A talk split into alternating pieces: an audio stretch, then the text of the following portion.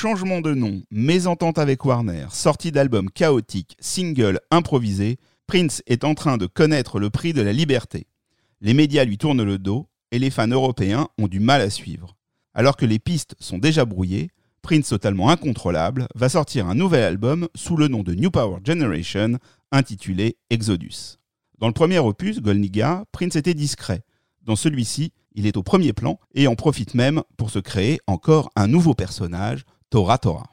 Malgré de bons singles, quelques passages télé remarquables et des clips plutôt réussis, Exodus va passer inaperçu. Prince serait-il devenu totalement dingue? Pas si sûr. En mars 1995, lorsque ce disque arrive dans les bacs, un nouveau mot vient à peine de faire irruption dans le langage courant, Internet. Et si en France, nous en sommes à nous demander comment fonctionne un modem 28K, Prince, lui, est déjà en train d'envisager un nouveau mode de distribution pour sa musique. Et s'il était maintenant possible de s'affranchir des maisons de disques Désormais, dans l'esprit de l'artiste, pour sa musique, ses productions et tous les musiciens prêts à le suivre, l'exode peut maintenant commencer. L'album Exodus, voilà de quoi nous allons parler aujourd'hui. Je suis Raphaël Melki, fondateur de Shcopy.com. Vous écoutez Violet, le premier podcast francophone consacré à Prince et au Minneapolis Sound.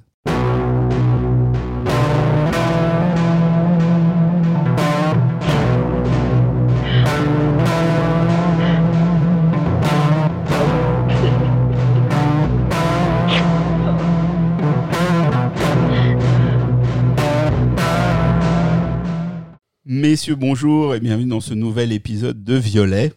Bonjour. Bonjour. Bonjour. Aujourd'hui consacré à un album euh, qui est à la fois euh, en marge de la discographie euh, officielle et classique de Prince, tout en étant euh, complètement intégré. J'imagine que c'est euh, ce qu'on va voir euh, ensemble. Peut-être, peut-être pas. Voilà, Exodus, deuxième album de New Power Generation, mais avec un Prince beaucoup plus euh, présent que dans le précédent, comme je le disais. Rapidement, puisqu'on va euh, vite euh, rentrer dans le vif du sujet, est-ce que vous avez des souvenirs de ce disque? Oui, bah moi toujours pareil, la même litanie. J'étais encore euh, incorporé à la Fnac. donc Attends, attends, qu'on le sache tout de suite. Tu es parti quand de la Fnac? Je suis parti après Emancipation. donc, D'accord, euh, donc voilà. on a encore Voilà, quelques voilà. épisodes. euh, D'accord, voilà, Ouais, c'est juste. ouais, maintenant on le sait. On le sait. Alors donc tu étais tranquillement à la Fnac. J'étais tranquillement à la Fnac et donc nous avons reçu cet album en mars 95. Il faut savoir que c'est un album qui marque euh, le début de la collaboration euh, déjà à l'époque euh, de Prince et Sony, puisqu'en fait c'était un label européen qui centralisait la diffusion, la distribution de, de- des productions NPG Records. Ça ne sera plus Warner. Et donc c'était un label qui s'appelait Edel, qui avait déjà, qui avait déjà distribué précédemment euh, The Most Beautiful Girl in the World, le 1-800 New Funk, et qui va euh, donc euh, sortir le, le Exodus qui nous intéresse aujourd'hui. Voilà, donc je m'en rappelle bien, puisque je j'ai vécu la, mise en rayon de cet album. Écoute, moi, Rafi, j'ai pas de souvenir exact de quand j'ai acheté cet album. J'essaye de me rappeler, je suis incapable de savoir si c'était exact au moment de la sortie ou quelques années plus tard. Ça dépasse pas 2000, mais tu vois, c'est entre 95 et 2000, j'ai- c'est flou dans ma tête. Mais euh, voilà, le jour où je l'ai acheté, euh, l'appréciation positive de cet album a été immédiate. Et euh, pour l'anecdote, contrairement à beaucoup d'albums que je réécoute a posteriori, quand je l'ai réécouté là, il y a quelques jours, je me suis dit, tiens, je me souviens de tout. Il n'y a pas un truc où je me suis dit, tiens, j'étais passé à côté de ça à l'époque. C'est un album qui est très immédiat et qui, du coup, justifie soit son potentiel euh, d'amour immédiat ou éventuellement le côté, euh, bon, euh, je, passe à autre chose. Mais c'est à noter parce que l'épisode précédent, c'était sur Com et je me souviens que même sur Com, plusieurs années plus tard, il y a quand même des choses à côté desquelles j'étais passé pas Exodus. Moi, j'ai pas je me souviens pas de, la sortie de cet album. Je devais être dans d'autres choses de ma vie. Je l'ai forcément acheté quand il est sorti parce que même si j'étais dans d'autres choses, je ratais pas la sortie d'un album de Prince. Euh, mais euh, un, peu un peu comme Nicolas, c'est un album qui. Je, je sais pas si je l'ai beaucoup écouté ou pas, mais je sais que je le connais très bien. Eh bien, moi, je m'aperçois en vous écoutant euh, que pour toute cette période-là, je ne sais pas si j'étais prévenu que les albums de Prince allaient sortir. Je sais pas comment je m'informais dans ces années pré-internet, mais voilà, j'ai dû savoir que ce disque allait sortir, mais vraiment proche de la sortie, genre la veille, le lendemain ou quoi. Ce dont j'ai l'impression, c'est que je crois que j'ai acheté ce disque en même temps que mon premier modem. Alors, ce qui est pas rien, puisque ça a un peu changé ma vie dans mon cas. Et je sais que j'ai amené à. euh, j'avais une soirée, c'était un samedi, et j'avais une soirée après. Et j'ai apporté tout excité à cette soirée où je rejoignais des amis eux-mêmes fans de Prince avec cet album d'NPG, donc vraisemblablement ils ne devaient pas non plus savoir que c'était sorti, euh, et la première photo que j'avais imprimée issue d'un JPEG téléchargé. Voilà, c'est tout. Vous me regardez comme ça là et tout, vous attendez, mais voilà, c'est tout ce que j'ai à dire. Par contre, je l'ai beaucoup écouté. Et voilà, j'aime beaucoup ce disque que je trouve court quand on enlève les, les, les petits intermèdes, mais quand même assez. Et quand on enlève Big Fun aussi. non, je plaisante. c'est moi qui serais taquin Aïe, aujourd'hui. aïe, aïe, aïe, aïe, aïe, aïe, comment ça commence? Bon, bah on va écouter euh, Pierre Jacquet, mais avant, on va écouter euh, New Power Generation. Ah oui.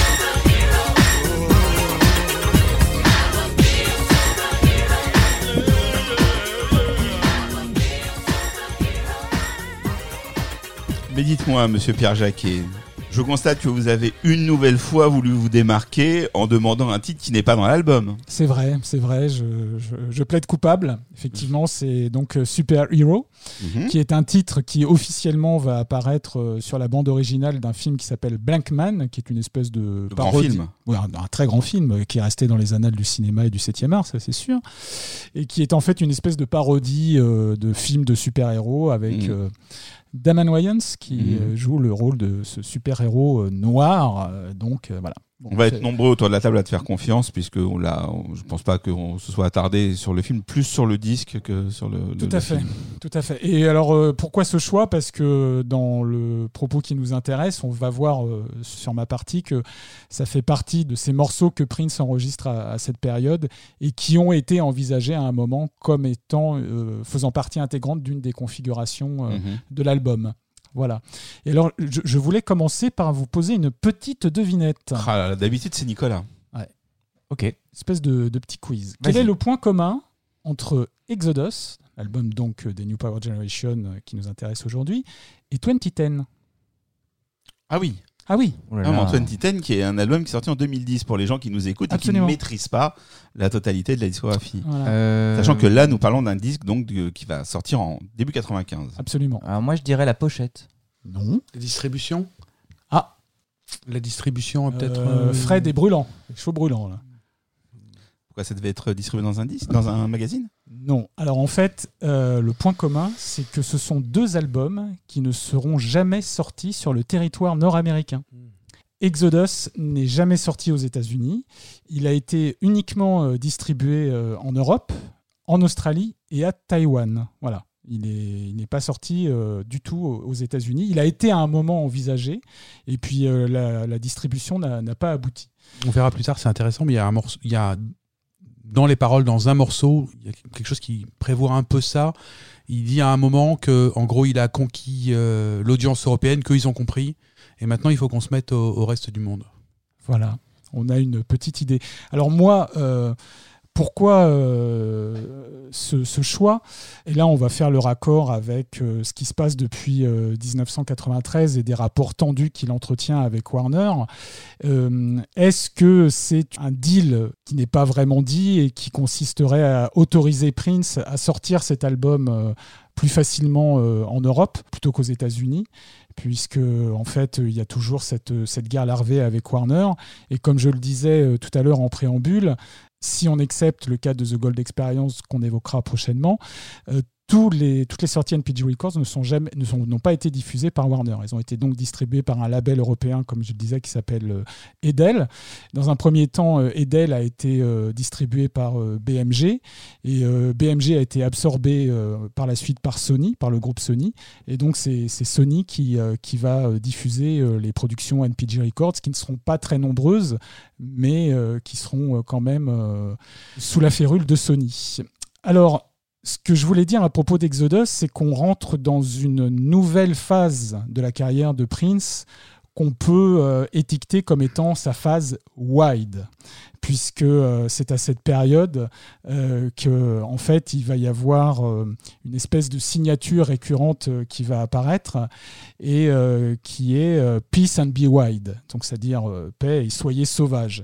Et effectivement, depuis 1993, 80 depuis l'année 94 avec- qu'on a vu précédemment, Prince est vraiment dans une position totale de rebelle et euh, de, casser toutes les règles, de casser tous les codes.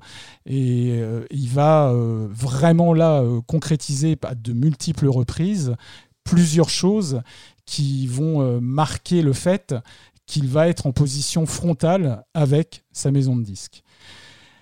La genèse de- de- d'Exodus commence à la fin 1994 et au tout début de l'année 95 puisqu'il rentre en studio donc. Et euh, les premiers titres euh, de cet album sont enregistrés euh, fin mai. Il va y avoir donc Get Wide qui va être le premier single de l'album. Il va y avoir New Power Soul qui est un morceau instrumental qui va se retrouver effectivement aussi sur la configuration finale. Il va y avoir The Exodus Has Begun, il va y avoir Hallucination Rain, il va y avoir un titre qui s'appelle Slave to the System, Count the Days et un dernier titre qui s'appelle It Takes Three. Et entre mai et juin 94, euh, parallèlement à ces titres, il va enregistrer euh, euh, un des dada de, Frédéric, puisqu'il va enregistrer les nombreux sigouis qui vont entrelarder les morceaux de cet album et euh, il va euh, arrêter une première configuration à la date euh, du 19 juin 1994 avec donc en Sigui, ça commence par un Sigui qui s'appelle NPG Burn Rush Chip. Le morceau Exodus Has Begun qui va se retrouver à la fin de l'album, lui va être le morceau d'ouverture. Il va y avoir un autre Sigui NPG Operador, Gate Wide, Sony Turn the TV Off qui va aussi se retrouver sur la configuration finale qui est un autre Sigui, Count the Days là aussi, va se qui va se retrouver sur la configuration finale. Deji Get Jumped, qui est un Sigui, là aussi, qui va se retrouver euh, sur la, configuration finale. New Power Soul, Deji Seduces Johnny, euh, Sony, pardon. It Takes Three, Rain, Hallucination Rain, Spooky Soup et NPG Outro. Donc il y a vraiment beaucoup de, de Sigui. Et c'est un album, on peut le constater, qui est assez ramassé, euh, avec des titres qui sont quand même très très forts. Et puis, fin 94, euh, il, continue euh, toujours euh, de d'élaborer cet album et il va enregistrer d'autres titres. Donc il va y avoir Unknowledge Me que on avait eu la chance de connaître précédemment puisqu'on l'avait vu au sein du programme The Beautiful Experience et ce titre euh, sortira euh, lorsque le Crystal Ball de 1998 va être diffusé. il y a Super Hero, qu'on vient d'entendre, donc le, morceau euh, qui va finir sur la bande originale du film Blankman. Il y a Outer Space. Il réenregistre également une version de Love Say Will Be Done de Martika avec les NPG. Il, toujours dans, dans cette volonté de reprise, et c'est quelque chose qu'on peut noter, puisque jusqu'à présent, euh, quand Prince abordait euh, les reprises, il le faisait essentiellement en live. Et là, il réenregistre, il fait des covers de, certains titres. Et c'est ainsi qu'en plus de Love Say Will Be Done, qu'il avait lui-même composé, il va reprendre d'autres morceaux comme Funky, qui est un morceau des Chambers Brothers. Il va réenregistrer Prone Mary, le, titre de Ike Tina Turner, enfin de, Ike Tina Turner, qui a été très connu euh, par euh, la version du Creedence Clearwater Revival. Euh, voilà. Et il enregistre aussi un titre qu'on retrouvera l'année suivante, puisqu'il enregistre Somebody Somebody, qui lui va finir sur Emancipation. À la date du 2 décembre 1994, donc il y a une nouvelle configuration de l'album qui est mise en place. Donc je vais euh, vous faire euh, l'impasse sur euh, les nombreux Sigui qui sont un peu de choses près les mêmes que celles de la première configuration pour vous parler uniquement des titres. Donc là, l'album s'ouvre avec Get Wide, suivi de Slave to the System, Unknowledge Me, Super Hero, Count the Days, New Power Soul, Mad, Love Say Will Be Done, Funky, Prone Mary, The Exodus Has Begun et Funky Design. Alors Funky Design et Mad, c'est intéressant de s'arrêter euh, dessus parce que c'est des morceaux qui va jouer beaucoup en live euh, à cette période et euh, surtout le long de l'année 1995. on se rappelle et puis même après puisque il les avait rejoués en 1998 lorsqu'il avait fait le concert du Café de Paris à Londres qui avait été filmé où il y avait notamment Chaka Khan avec lui à côté sur scène. Et ça, c'était deux titres qu'il avait joué live, euh, Mad et Funky Design. Et c'était des titres, on l'avait dit euh, lors euh, du, podcast sur l'année 93-94, qui avaient été diffusés quand on se rendait au, NPG Store de Minneapolis dans les, dans les haut-parleurs. Et puis entre décembre 94 et janvier 95, il rentre de nouveau en studio et il va enregistrer encore de nouveaux titres pour euh, cet album, qui sont les suivants The Good Life, Big Fun Return of the Bomb Squad et Cherry Cherry. Et puis à cette même période, il, y a, il convoque Eric Leeds euh, à Paisley Park pour pouvoir faire des overdubs, des overdubs pardon, de, de, sax sur euh, certains de ses titres, dont euh, Big Fun et Return of the Bomb Squad. Et puis il va y avoir aussi deux titres qui vont rester un peu sur le carreau et qui ne sortiront pas, qui sont à l'heure actuelle inédits, même si a, fuité, c'est Good Pussy et I Am, DJ, I am a DJ. Euh, et ça, I Am a DJ, il faut savoir que c'était un titre qui euh, avait été euh, envisagé, qu'il avait mis de côté, mais qu'il avait envisagé pour une configuration d'Emancipation qui date de, de juillet 95. Et puis, donc, l'album est finalisé tel qu'on le connaît, donc l'album dont on va parler aujourd'hui. Et puis, euh, il faut savoir que c'est une période où Prince, et on l'avait évoqué aussi euh, sur l'année 93, on est toujours dans cette optique où euh, Prince a plusieurs coups d'avance. Et quand on parle d'Exodus, c'est une période un peu étrange et qui a aussi perdu un peu les repères des fans, puisque nous, on s'attendait à The Gold Experience, puisqu'on savait à l'époque que euh, Prince voulait sortir euh, quasi simultanément comme et The Gold Experience et que donc euh, on s'attendait à ce que The Gold Experience soit le, prochain album. Et donc il va faire feu de toute logique de marketing puisqu'on va voir que pour appuyer la sortie de cet album, Exodus, il va l'entremêler quelque part aussi avec The Gold Experience, notamment lors de ses euh, nombreuses euh, représentations publiques. Alors cet album, il sort le, 27 mars 95, officiellement, mais avant de sortir cet album, il y a tout un début et tout le début du mois de mars va être consacré à la promotion de cet album. Et comment Prince va promouvoir cet album? Il va se rendre en Europe pour une série de concerts euh, alors l'Europe c'est un bien grand mot puisqu'en fait c'est une, c'est une tournée qui s'appelle The Ultimate Live, Experience qui euh, va être principalement concentrée sur le Royaume-Uni puisqu'il va jouer outre en Angleterre, en Écosse et en Irlande. Il va faire une petite incartade euh, au niveau de la Belgique et des Pays-Bas. Il va faire un concert en Belgique et deux, deux concerts aux Pays-Bas. Et euh, on, j'en reparlerai un petit peu plus tard. On s'attendait tous à ce qu'il vienne en France. Il ne viendra pas en France pour des raisons, on va dire, euh, fiscales. Euh, mais là, on est à la date du 5 mars 1995. Et Prince décide de faire une émission de télé à la BBC qui s'appelle le Sunday Show et qui est présentée par une jeune femme qui s'appelle Veronica Webb. Et euh, cette interview a lieu sur la scène euh, de cette tournée, de cette mini-tournée en fait, qui, qui, va démarrer. Et alors c'est très intéressant, outre le fait qu'il va euh, y avoir quelques extraits de titres qui seront Get Wild, Days of Wild, The Jam et Billy Jack Beach au final après l'interview, puisqu'il accorde une interview à Veronica Webb. Et là, c'est très intéressant, puisque c'est la première fois qu'on voit euh, apparaître Prince sous son alter ego, sous son nouvel alter ego qui s'appelle Torah. Torah.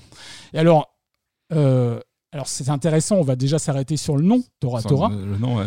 Puisque Torah Torah, comme vous le savez sans doute, eh bien c'est le cri que, que, poussaient euh, les, les, pilotes euh, japonais euh, pendant la guerre du Pacifique, qui en fait ils, étaient à bord de leur, de leur avion et ils se crachaient sur les bâtiments navaux, enfin les, bateaux américains en fait. Et donc c'était un acte de suicide, c'était un cri qui poussait avant de se suicider. Et si on peut imaginer, enfin si on peut donner une image à ça, eh ben, on peut s'imaginer que en fait, euh, Prince est dans une euh, attitude euh, un peu suicidaire, où il fait feu de tout bois, et où il va se scratcher sur le bâtiment Warner, en fait. Et, la deuxième chose qui est intéressante par rapport à, cet alter ego, c'est qu'il apparaît masqué et qu'il ne parle pas. C'est-à-dire que quand Veronica Webb va lui poser des questions précises, eh ben, il ne va pas répondre. C'est Maïté qui se trouve à côté de Prince, qui va récolter à l'oreille les réponses de Prince et qui elle-même va parler.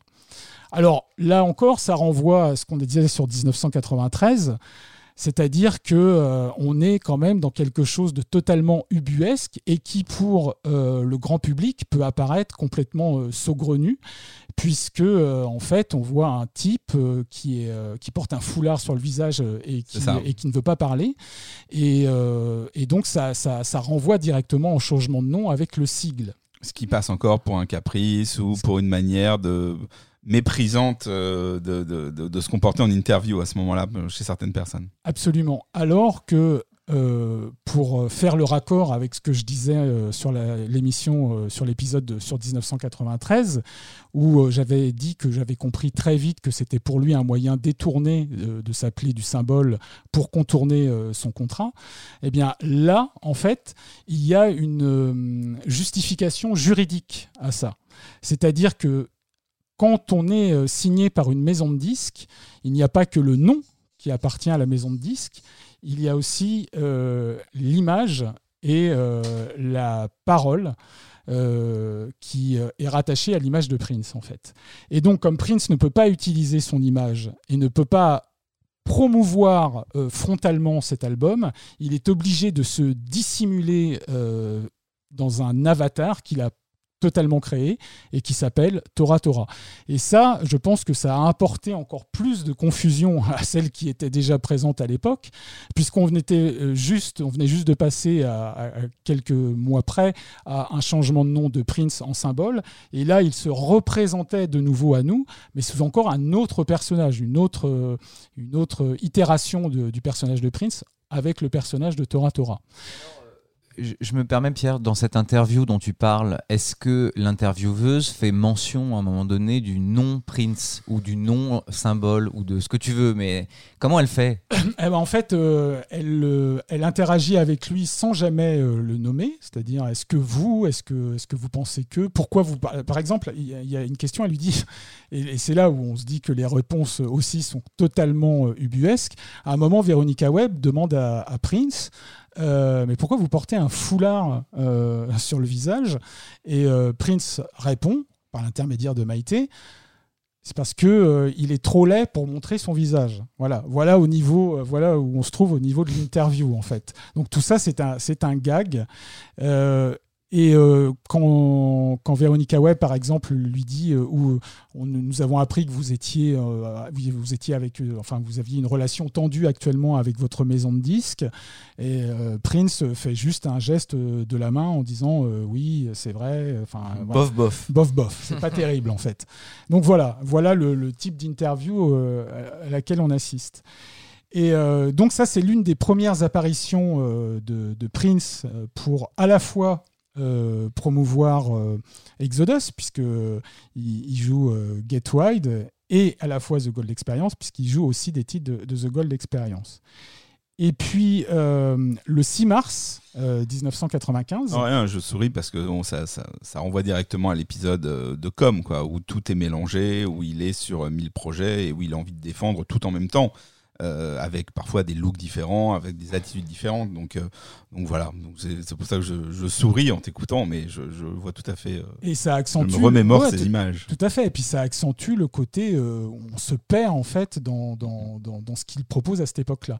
Le, le 6 mars, donc le lendemain de cette interview, il va y avoir trois sorties euh, officielles dont on a euh, parlé précédemment, puisqu'il va y avoir deux, euh, deux vidéos qui vont être donc The Sacrifice of Victor, qui est le dernier after show donné en 1993 euh, suite au dernier concert qu'il a donné en Europe à Londres. The Undertaker, dont on a largement parlé également aussi. Donc là, ce sont les sorties officielles, donc quand même deux ans après qu'ils aient, qu'ils aient été faits. Et il va y avoir un single qui va sortir et qui est le Purple Medley. Et là encore, ça va euh, encore plus brouiller les pistes, puisque ce Purple Medley, en fait, est édité sous le nom de Prince, par Warner.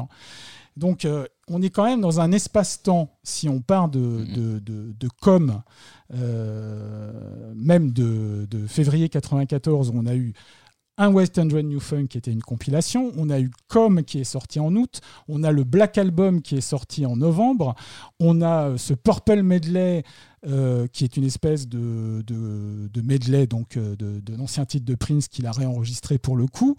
Et euh, on est sur Exodus, tout en sachant qu'il y a un album qui s'appelle The Gold Experience qui doit sortir. Donc voilà dans quel espace-temps euh, créatif et discographique on se trouve, ce qui fait que ça vraiment crée une confusion totale euh, pour le public qui ne sait absolument pas euh, ce que Prince veut vendre en fait. En plus, on est dans une période où euh, on sait que voilà l'histoire des masters va, va, va, faire partie de, de, de, la suite, enfin de, cette période euh, de changement de nom, de combat avec Warner, et avait été évoqué la possibilité de récupérer les masters pour réenregistrer l'intégralité des albums qui étaient sortis jusque-là.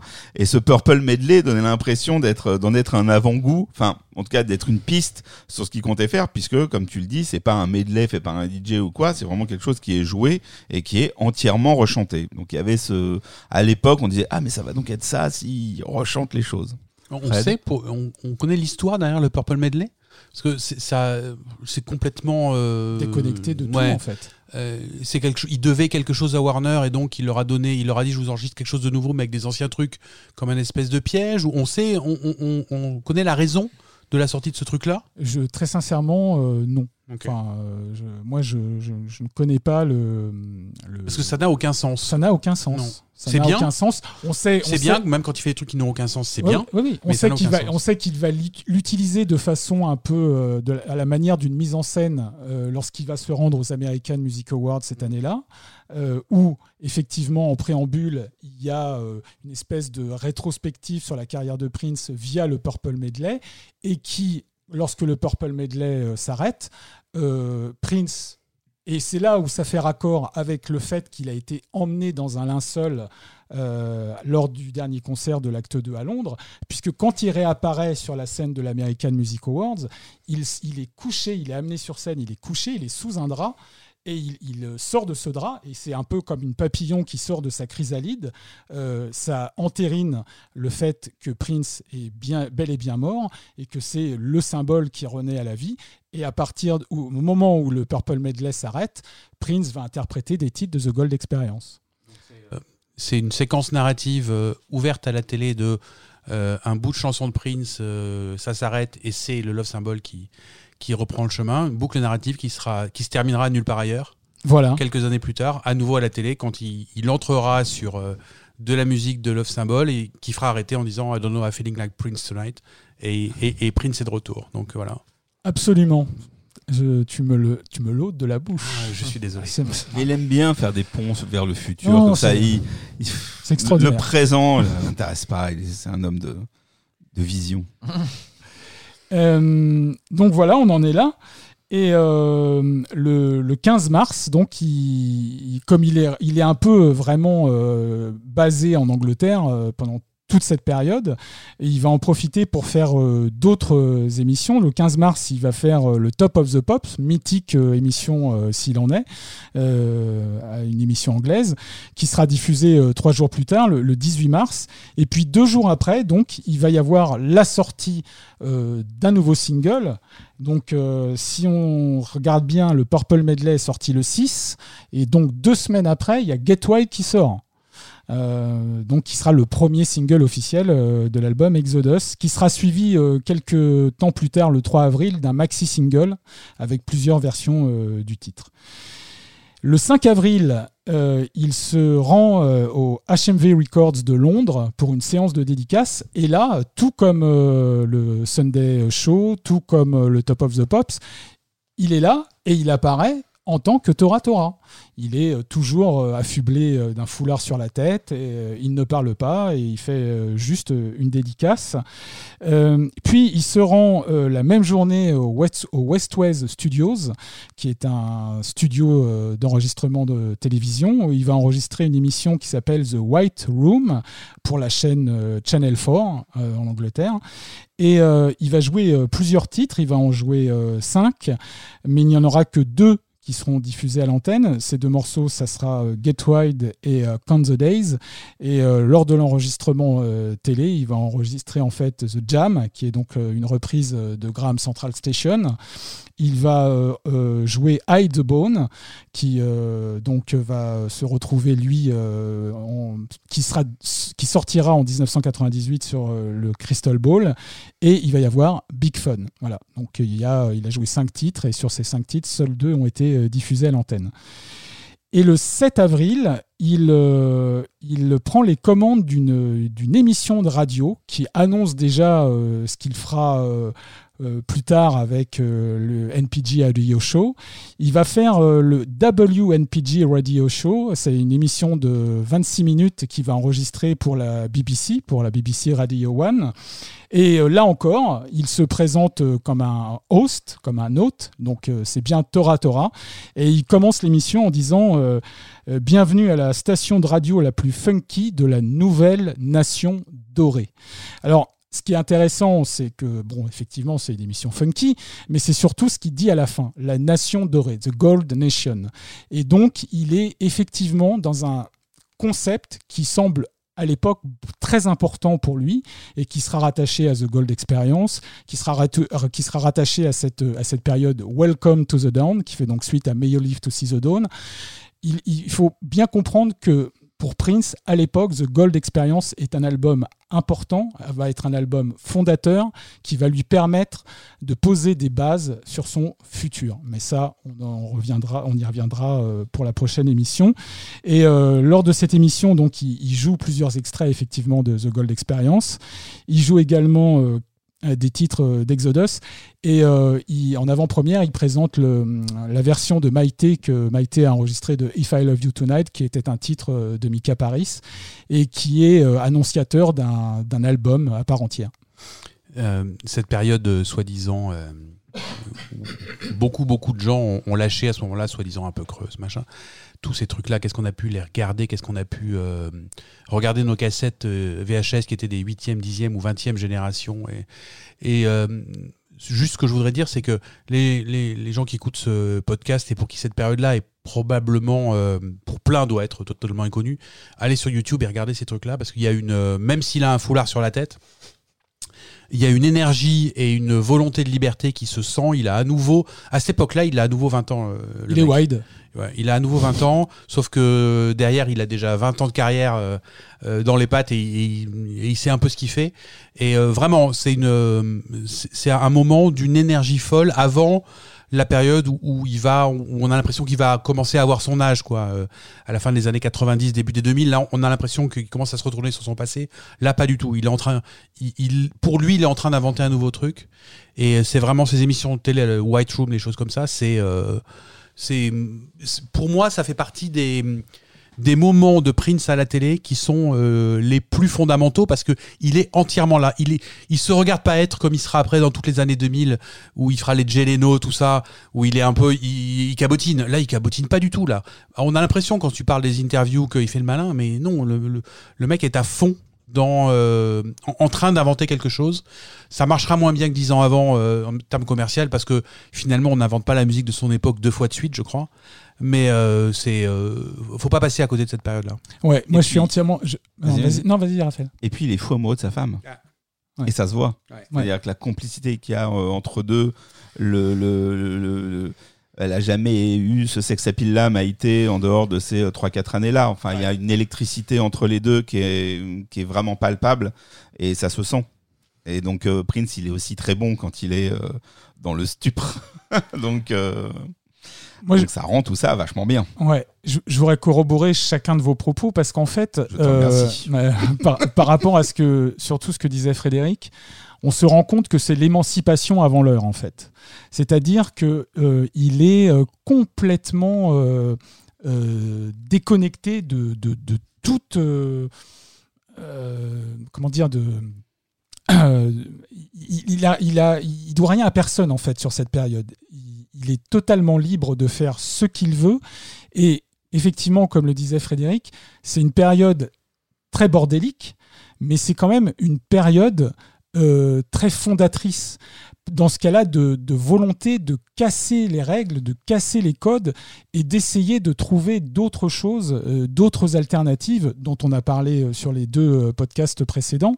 Et, et cette période, c'est ça, c'est vraiment symptomatique de, tout ça en fait, de cette, velléité à être euh, le plus libre possible dans ce qu'on veut faire artistiquement, même à décontenancer euh, bah, le public en fait.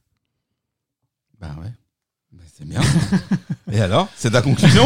J'ai l'impression qu'on a plein de choses qu'on n'a pas encore abordées pourtant. Ah bah, euh, écoute, euh, je peux effectivement aborder donc cette tournée euh, live, puisqu'en fait, si on parle chronologiquement parlant, mais ce que je voulais pas trop faire parce que comme on le disait. Ça mort. C'est vraiment cette année 95, elle mord entre la tournée, enfin entre l'album Exodus et la tournée qui va vraiment appuyer The Gold Experience, mais qui va pas vraiment l'appuyer parce que là, on est quand même en mars 1995 et l'album The Gold Experience, lui, il ne va sortir qu'en septembre 1995. Donc là aussi, c'est complètement déconnecté de, de, de, toute réalité commerciale en fait. Et j'en veux pour preuve que euh, quand les gens ont été voir cette tournée, enfin quand le grand public a été voir cette tournée, euh, moi je me rappelle de, c'est une, tournée que je n'ai pas vue hein, euh, personnellement, mais j'ai vu des, comptes rendus vidéo, etc. Mm. Et à un moment il y a quand même des salles où c'est clairsemé, les gens ne tiennent pas jusqu'au bout parce qu'en fait il dit si vous êtes venu voir Prince, c'est pas le bon endroit, quoi, en fait. Bah, comme tu dis, ça fait, c'est vrai qu'on parle, on évoque souvent, enfin, on a déjà évoqué euh, ces, concerts dans le, la tournée précédente, dans le podcast précédent, pardon. Euh, on va encore les évoquer dans le prochain podcast qui sera vraiment consacré à Gold Experience. Et comme tu le dis, ces choses-là se chevauchent. Donc, on sera, on sera amené à en parler. Mais oui, oui, pour, pour être allé à Londres à ce moment-là, euh, on, pourra en parler. Je reviendrai après sur Exodus, j'ai peut-être euh, raté quelque chose, mais je reviendrai dessus.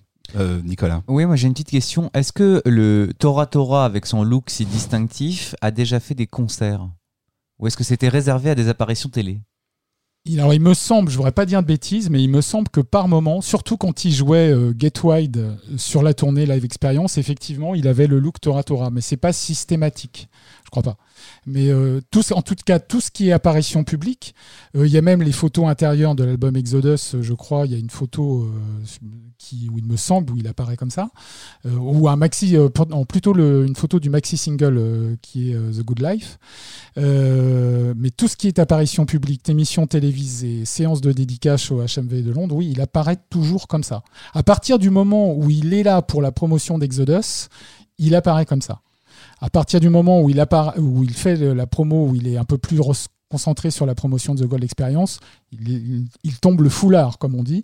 Euh, et, euh, et euh, là, c'est, il monte son visage. et il sort la guitare symbole. Et il sort la guitare symbole, effectivement. Mais il y a eu des concerts qui étaient très, très orientés autour de, d'Exodus. Les, les, fameux concerts de l'Emporium. Oui. Sont quasiment, enfin il y a la quasi-totalité du disque, enfin pratiquement un ou deux titres qui, qui, sont joués quoi. Ouais. Euh, tu voulais me poser, quel... tu voulais poser une question sur euh, euh Mais j'ai peut-être euh, raté ce moment dans ton intervention car je pilote deux trois choses en même temps sur le je, sur le euh, la présence de Prince, enfin le fait que dans cet album Prince soit très en avant. Oui. Euh, et tu as abordé les différentes configurations. Dans les différentes configurations, nombre de titres sont aussi chantés par Sonity.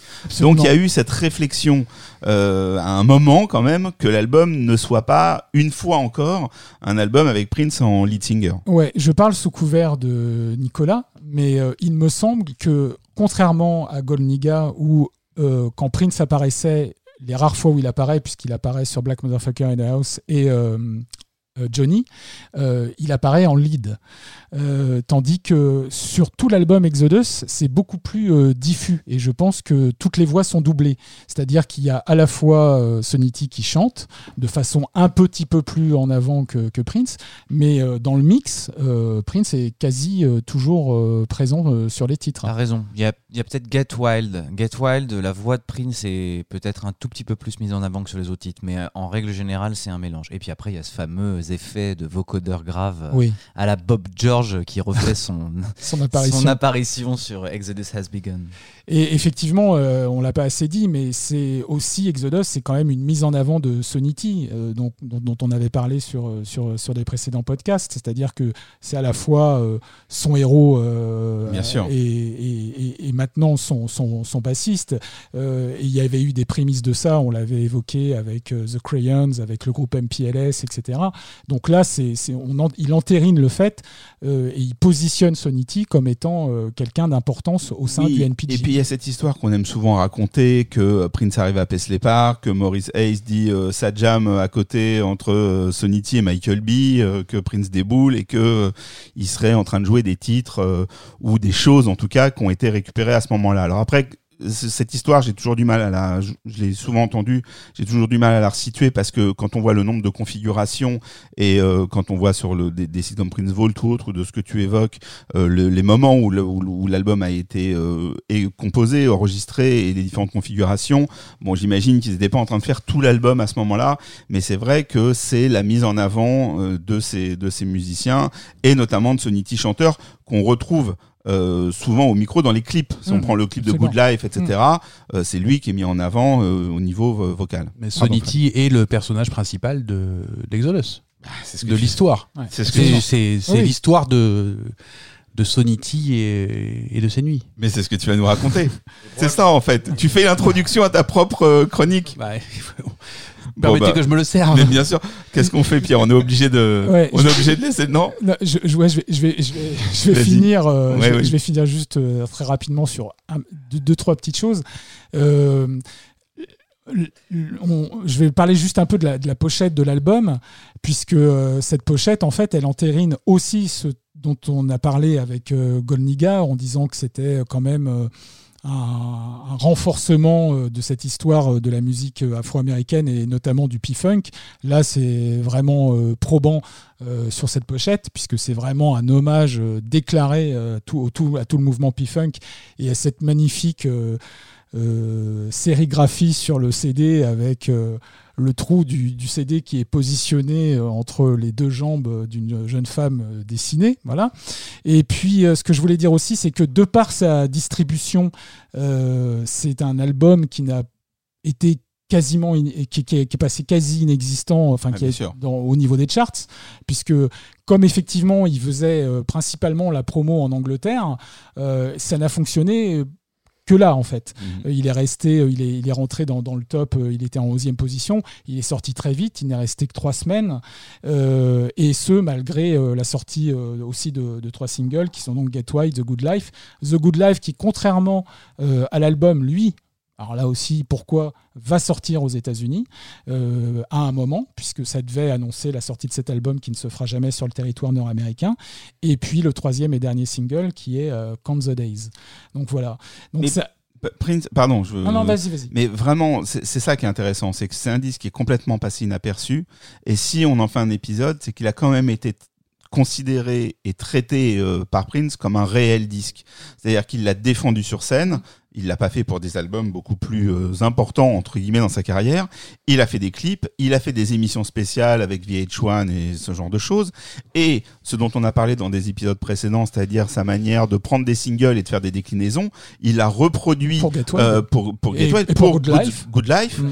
Euh, donc on, a, on est vraiment en face de- d'un projet qui lui tient vraiment à cœur, euh, qui défend, qui défend en télé, euh, etc. Et, et c'est dommage, effectivement, euh, qu'il soit passé euh, un peu inaperçu. Un peu. Voilà. Et moi, je vais juste finir euh, parce que j'avais teasé un peu le truc. on en avait parlé du fait que pour cette tournée de un mois, hein, puisque cette tournée, elle n'a duré que, que, que sur le mois de mars, il n'est pas venu en France. Il faut savoir qu'il n'est pas venu en France parce que Prince avait des arriérés d'impôts très costauds du fait euh, de son appartement qu'il avait, qu'il avait avenue Foch.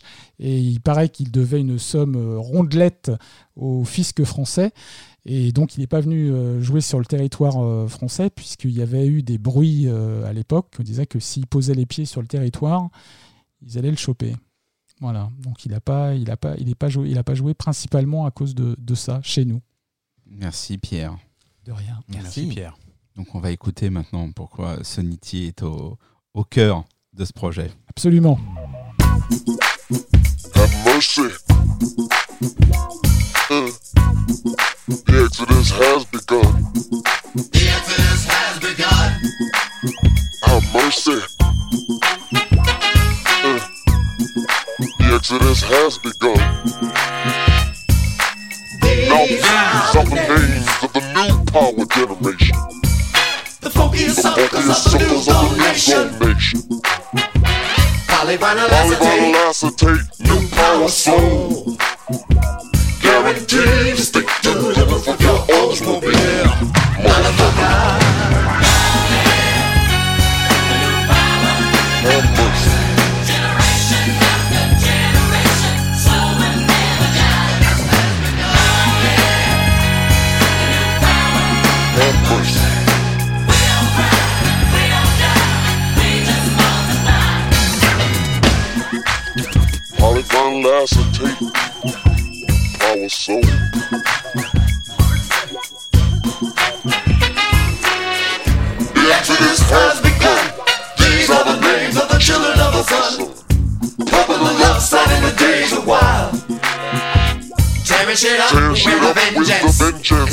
smile. Feel the smile.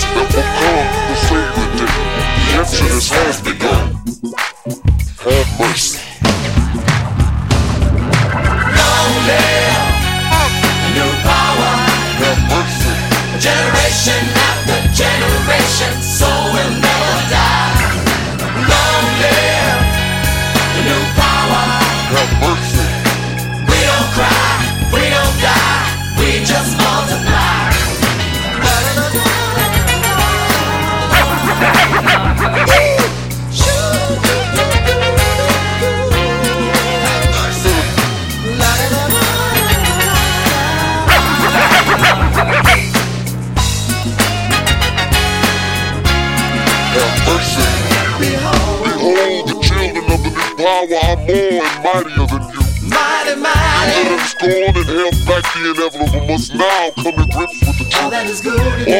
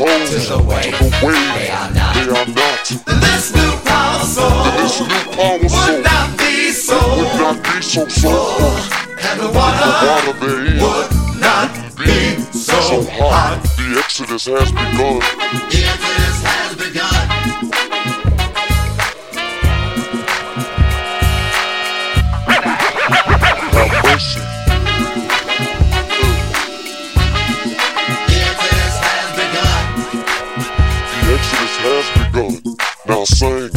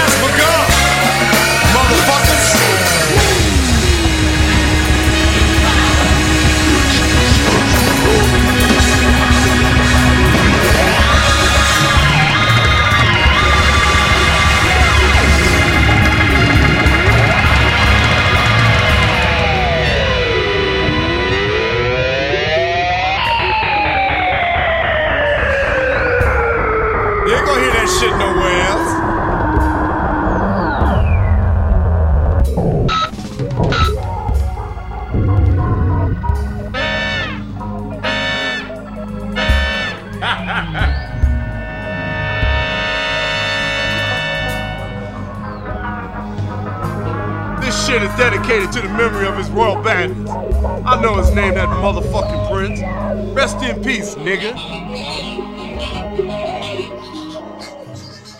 Je savais que cette conclusion allait amener des commentaires.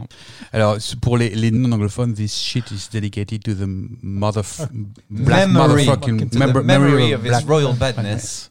Et avant The Motherfucking Prince. Dans le, Mm, la- mm, mm. Voilà. Donc ce morceau, et puis tout ça, parce que c'est le dernier morceau de l'album, euh, juste avant le outro. Alors, le bruit de la télé qui explose, qui, qui est reprise euh, d'avant. Euh, la Television.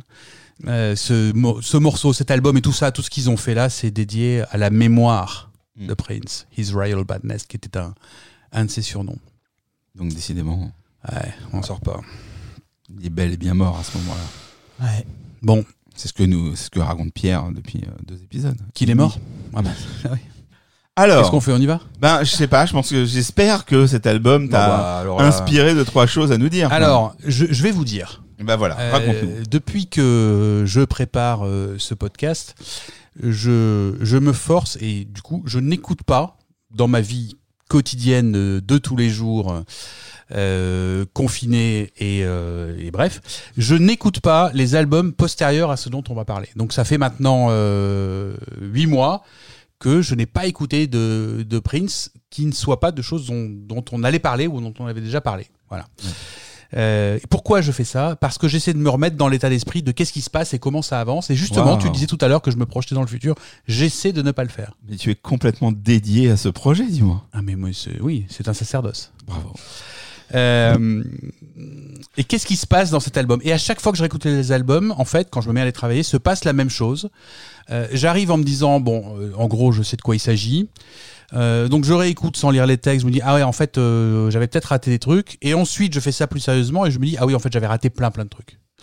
Et là c'est pareil parce que quand même Exodus pour la plupart des gens c'est un c'est un peu comme Golden Eagles, c'est un espèce de divertissement euh, voilà euh, on fait du gros funk. Ce morceau là si c'est euh, c'est peut-être le morceau le plus p-funk de de la carrière enregistrée de Prince c'est un, un exemple de, de p-funk donc un côté hyper structuré mais en même temps ça part dans tous les sens. Mais mais tout le monde sait exactement jouer jouer sa, sa partition. Son groupe là est à un niveau de maîtrise mais notre ami notre ami Nicolas nous en parlera plus tard Euh, et alors dans les textes jusqu'à depuis 3 4 albums il nous fait des, albums avec des morceaux chantés et euh, des intermèdes des segways Bon, là, il invente un nouveau truc encore, puisqu'il y a des morceaux chantés, des segways qui n'ont pas de nom qui s'appellent segway, et d'autres intermèdes qui, eux, ont un nom, euh, dans laquelle il raconte une histoire. Donc, en fait, il y a les chansons, l'histoire racontée et des intermèdes de l'histoire racontée entre les chansons. Ce qui fait que sur le sur l'album, il y a 1, 2, 3, 4, 5, 6, 7, 8. Il y a 9 morceaux chantés. Euh, il y a 1, 2, 3, 4, 5, 6, 7. Il y a 8 trucs qui ont des, des titres. Et puis, il y a encore 5 segways. Donc c'est euh, clairement, euh, là si on parle de concept album, là c'est clairement concept album, puisqu'il nous raconte une histoire. Euh, et cette histoire, elle a deux niveaux de lecture euh, principaux, voire trois. Encore une fois, donc l'histoire principale, c'est quoi? C'est l'histoire de Sonity. euh, dans sa vie de musicien, le jour, la nuit, euh, qui joue de la musique, qui sort la nuit, euh, qui rencontre des filles, qui regarde la télé, qui dort euh, beaucoup et qui regarde la télé beaucoup, trois fois il regarde la télé quand même dans, dans l'album et dans son parcours de musicien. Mais c'est aussi et principalement The Exodus, c'est quoi cet exode? C'est le, le chemin de libération de l'emprise des maisons de disques. Donc je, vous- raconterai cette histoire-là, qui est l'histoire la plus évidente, euh, puisque ça commence par euh, un appel à Paisley Park qui recherche de nouveaux talents, et puis ça finit par The Exodus Has Begun. Mais c'est aussi l'histoire de cette New Power Generation qui continue, le, clou continue à être enfoncé. Donc l'exode, c'est aussi l'exode de cette génération. Euh, il parle plusieurs fois de euh, des enfants, de l'éducation, que le monde sera sauvé si on éduque correctement les enfants et que c'est eux notre espoir. Et puis il y a, comme euh, d'habitude chez Prince, un peu partout, au moins quatre morceaux, euh, des références euh, bibliques, des références à Dieu, puisque puisque c'est Exodus, il nous met quand même un bout du un bout de l'Exode. hein. On a on a Moïse, on a la mer Rouge, on a tout ça. On a tout ça. Il y a à nouveau des références apocalyptiques et son, on va dire son son chemin à lui de d'arriver à ce monde où tout sera bien, ce monde où on prendra du big fun euh, via euh, la libération et, la fête, et l'expression de soi, qui est principalement dans Get Wild. Voilà. Donc ça, c'est les, les, les niveaux et tout, tout ce qui s'imbrique euh, à chaque fois. Donc on l'a dit, Sonity est le personnage principal de cette histoire, et donc le lead singer, mais il y a un co-lead qui est quelquefois un peu au-dessus, quelquefois un peu au-dessous. Je, je- encore une fois, on verra ça plus tard, j'imagine, qui est Prince. Donc c'est euh, un peu Prince qui euh, met en avant Sonity, mais qui en même temps euh, fait en sorte que la couverture ou le voile sur le visage soit pas totalement tiré par, euh, par son maître. On y va. Euh, Vraiment, sur cet album, on peut vraiment y aller au fur et à mesure, puisque c'est comme ça, il nous raconte une histoire. Donc, on commence sur la, la NPG euh, Operator Intro. Donc, c'est un appel téléphonique. C'est quelqu'un qui, qui appelle euh, Paisley Park et qui demande des, des informations sur une opération en cours, qui est une opération de recrutement du label Paisley Park.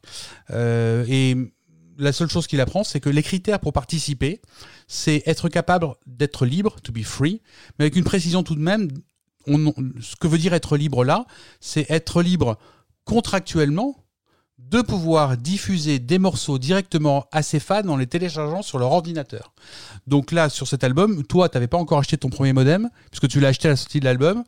euh, Prince se disait déjà que ce qui serait quand même pas mal avec ses modems 16K ou 28K, ça serait d'être en lien direct entre l'artiste et son public. Il a vu arriver ça euh, bien avant plein de gens, et puis on, on verra après qu'il a utilisé très tôt euh, combien de, de, de nuits on a passé à télécharger euh, l'album Mhm, euh, Crystal bien sûr. Ball. Euh, donc voilà. Donc euh, le, dès le début, Paisley Park, c'est pas seulement dans l'esprit de cet album-là, c'est pas seulement une un label en marge de Warner Bros.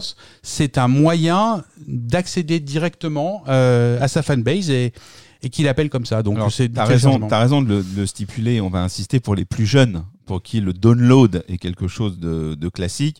Bon, il y a un léger décalage entre l'Europe et les États-Unis euh, pour Internet. Ils sont habitués au, à des services en ligne qui ressemblent pas du tout au web, qui ressemblent à des choses beaucoup plus austères. Mais c'est vrai que il y a des services qui sont là-bas depuis euh, des années, notamment au niveau des universités et autres. Nous, on a, on utilise moins ça. Les écoles d'ingé connaissent un peu, mais sinon, on va dire que le grand public est complètement largué. De toute façon, on, voilà, France Télécom a la main mise sur le réseau et ne promeut pas du tout euh, ce type de, de service-là. Donc, euh, même le terme download, même l'idée de télécharger, Mm. Euh, c'est quelque chose qu'on n'emploie pas. Donc, il est effectivement très, euh, très en avance.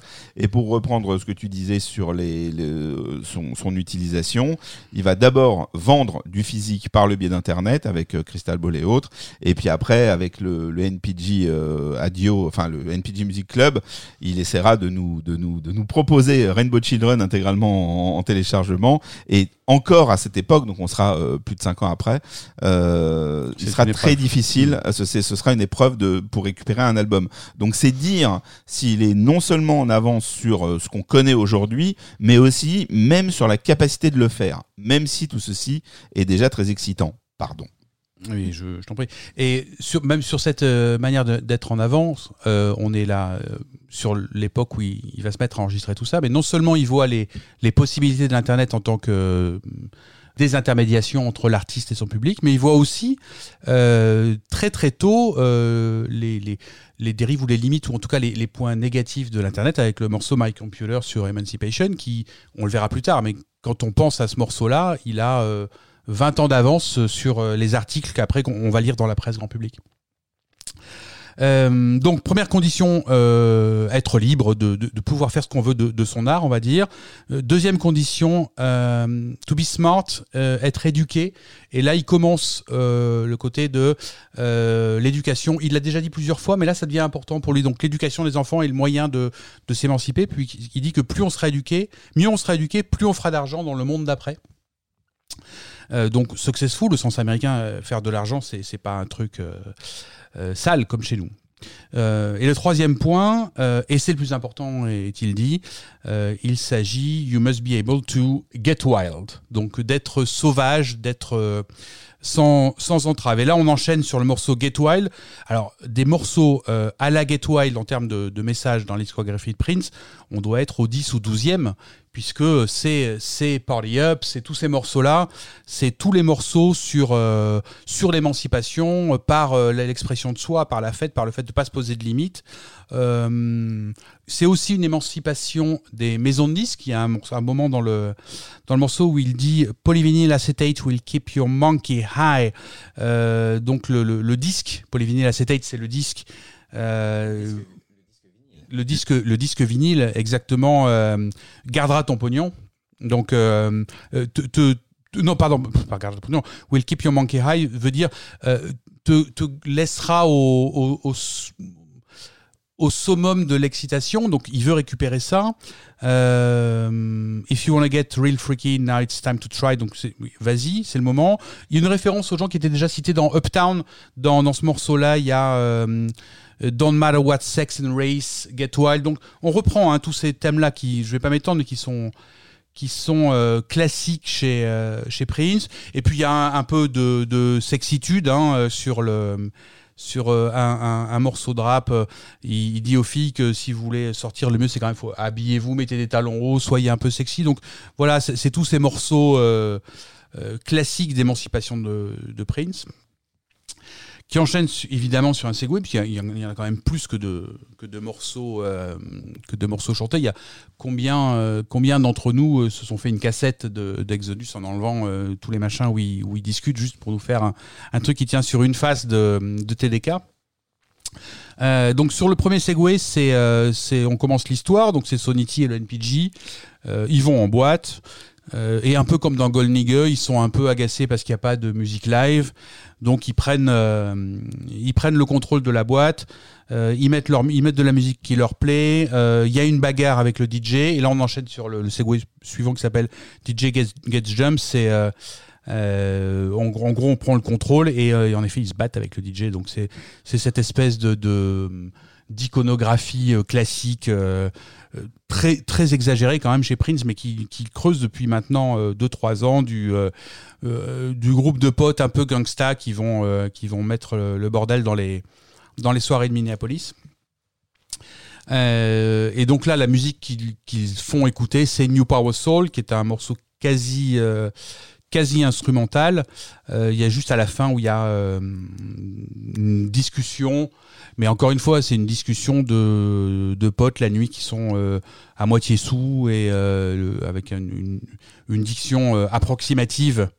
et dans lesquels en, gros ils se plaignent, ils se plaignent que il y a plus, il y a plus de cuivre, il y a plus de vraie musique, il y a plus de vrais musiciens, voilà. Le, le, le truc assez assez classique.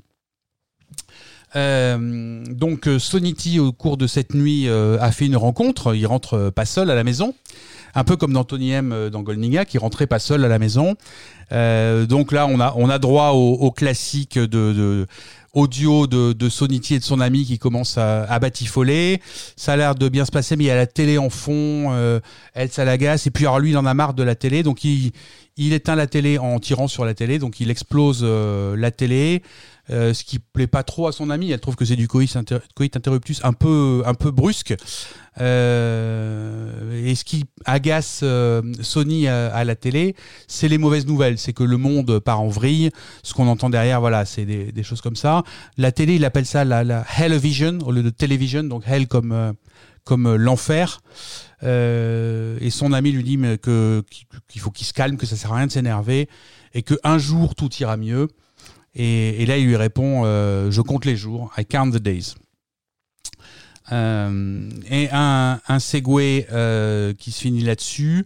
Et donc, on enchaîne sur la, mais- sur la chanson Count the Days. Alors, qui là est une chanson. on avait le, le thème classique princier dans Get Wild de la Libération. Et là, on a le retour d'un autre thème classique princier qui remonte à 99 à des morceaux comme ça. C'est une chanson, encore une fois, apocalyptique, une chanson sur la révélation, comme était Seven, comme, est- comme était ce genre de choses. Euh, et bizarrement, c'est quand même tout ça est quand même très en phase avec le message des témoins de Jéhovah, qu'il n'est pas, qu'il est pas encore, mais le message principal des témoins de Jéhovah, c'est ça quand même, c'est que le, le Second Coming va bientôt arriver, et donc, euh, et donc l'apocalypse, la révélation et l'arrivée d'un nouveau monde. Donc il est quand même très sensible. Quand on dit plus tard qu'il a été récupéré par les témoins de Jéhovah, euh, le terrain, euh, son terrain, euh, euh, pas idéologique, mais son type de croyance quand même est très, très proche de ça déjà. Oui, absolument. Et d'ailleurs, euh, dans les rares interventions qu'il avait fait sur le sujet, on lui avait posé la question de savoir, euh, bah, c'est une rupture en fait, le fait d'avoir été baptisé témoin de Jéhovah. Et lui, il a toujours répondu que non, c'est- pour lui, c'était une évolution naturelle, Mm. que tout était déjà là depuis un certain temps. Oui. Ce n'est pas la première fois que tu le remarques. Non, il- Euh, Qu'en fait, le- ça, c'est lié Oui, ça- à sa ça lui convient de- bien. ouais, ça- Ça lui convient bien. Donc, euh, il y a peu de, lyrics hein, dans, Count the Days, mais alors il mélange des thématiques où on, on pourrait penser qu'il parle à une femme et qu'il lui dit euh, Je compte les jours pour te retrouver, mais en même temps, je compte les jours jusqu'à la fin. Euh, Il y aura plus de maladie, euh, il y aura plus de souffrance. Et alors, il, il y a une, euh, à la fin une, une comparaison qui est, qui est assez intéressante pour dire que il compte les jours et il se languit en fait. Euh, il se languit euh, comme euh, Frankie Beverly sans Maze. Donc Frankie Beverly est chanteuse du groupe Maze. Et en effet, il y a eu des moments où Maze, où Frankie Beverly ne jouait pas avec Maze. Et puis après, il y a un live très connu, si vous l'avez pas entendu, le, le live de Maze avec Ah, Frankie Beverly. Beverly, bien sûr. Quand elle revient, est un Oui, truc, un il- des grands moments. Comment? Oui, pardon. Euh, Excuse-moi. Euh, c'est un, un grand moment À de, ce de- moment-là. de la à ce moment-là, voilà, de la discographie euh, funk. Faut l'écouter. Ah oui. Euh, non, c'est vrai. Euh, donc voilà, mais voilà, like Frankie Beverly without Maze, I'm counting. A motherfucker count the days. Ah oui, quelque chose aussi dans cet album, bizarre, enfin pas bizarrement, mais il met quand même des motherfuckers partout. Euh, tous les morceaux, il y a du motherfucker. Même Mm. sur les trucs un peu romantiques, il y a du motherfucker au milieu, donc c'est son côté Espèce de ponctuation. quoi. Voilà. Ça, prouve, ça- ça prouve juste qu'il n'était pas encore totalement témoin de Jéhovah à cette époque. Oui, voilà, c'est ça. C'est un peu, oui, c'est une ponctuation comme euh, comme d'autres dans d'autres régions. Euh, on enchaîne sur The Good Life, donc I Count the Days jusqu'à quoi? Et ben I Count the Days jusqu'au moment où on entrera dans une dans une Good Life. Après cette espèce de mélancolie et, et cette attente, euh, on rentre dans une chanson qui est euh, à la fois joyeuse et nostalgique. C'est quand même doux amer tout ça. Euh, il parle de son enfance quand euh, après le après l'école il allait au ciné. Euh, il parle des films italiens qu'il regardait, la Dolce Vita, comme il, admirait Marcello Mastroianni et son côté euh, viril, viril avec etc. Donc il y a un côté vraiment très, c'est très joli et c'est très loin pour le coup de, de l'imagerie euh, gangsta qu'il essaie de se donner. Euh, mais voilà, c'est une, euh, c'est une chanson qui est qui est assez douce, The Good Life, même si en termes en termes de musique, elle est très enlevée. Donc encore une fois, il nous fait cette espèce de de, de mélange. Et à la fin, un, un morceau où il nous reparle, là il nous parle de, cette New Power euh, Generation, euh, dans lesquels il nous dit que euh, la clé du futur et euh, ce qui compte pour euh, faire ce, nouveau monde, c'est who teach those baby boys and girls. Il faut, il faut apprendre, il faut éduquer les, les, enfants, euh, les garçons, les filles, et s'assurer qu'aucun ne meurt. Donc il y avait déjà ça moment- dans, dans Gold Nigger, je me souviens plus dans quel morceau, mais dans l'album Gold Nigger, il y avait déjà ça. Protégez vos enfants, arrêtez de les tuer dans les rues et investissez sur, euh, sur l'avenir. Et on sait que c'est une époque où il commence lui-même à faire ça.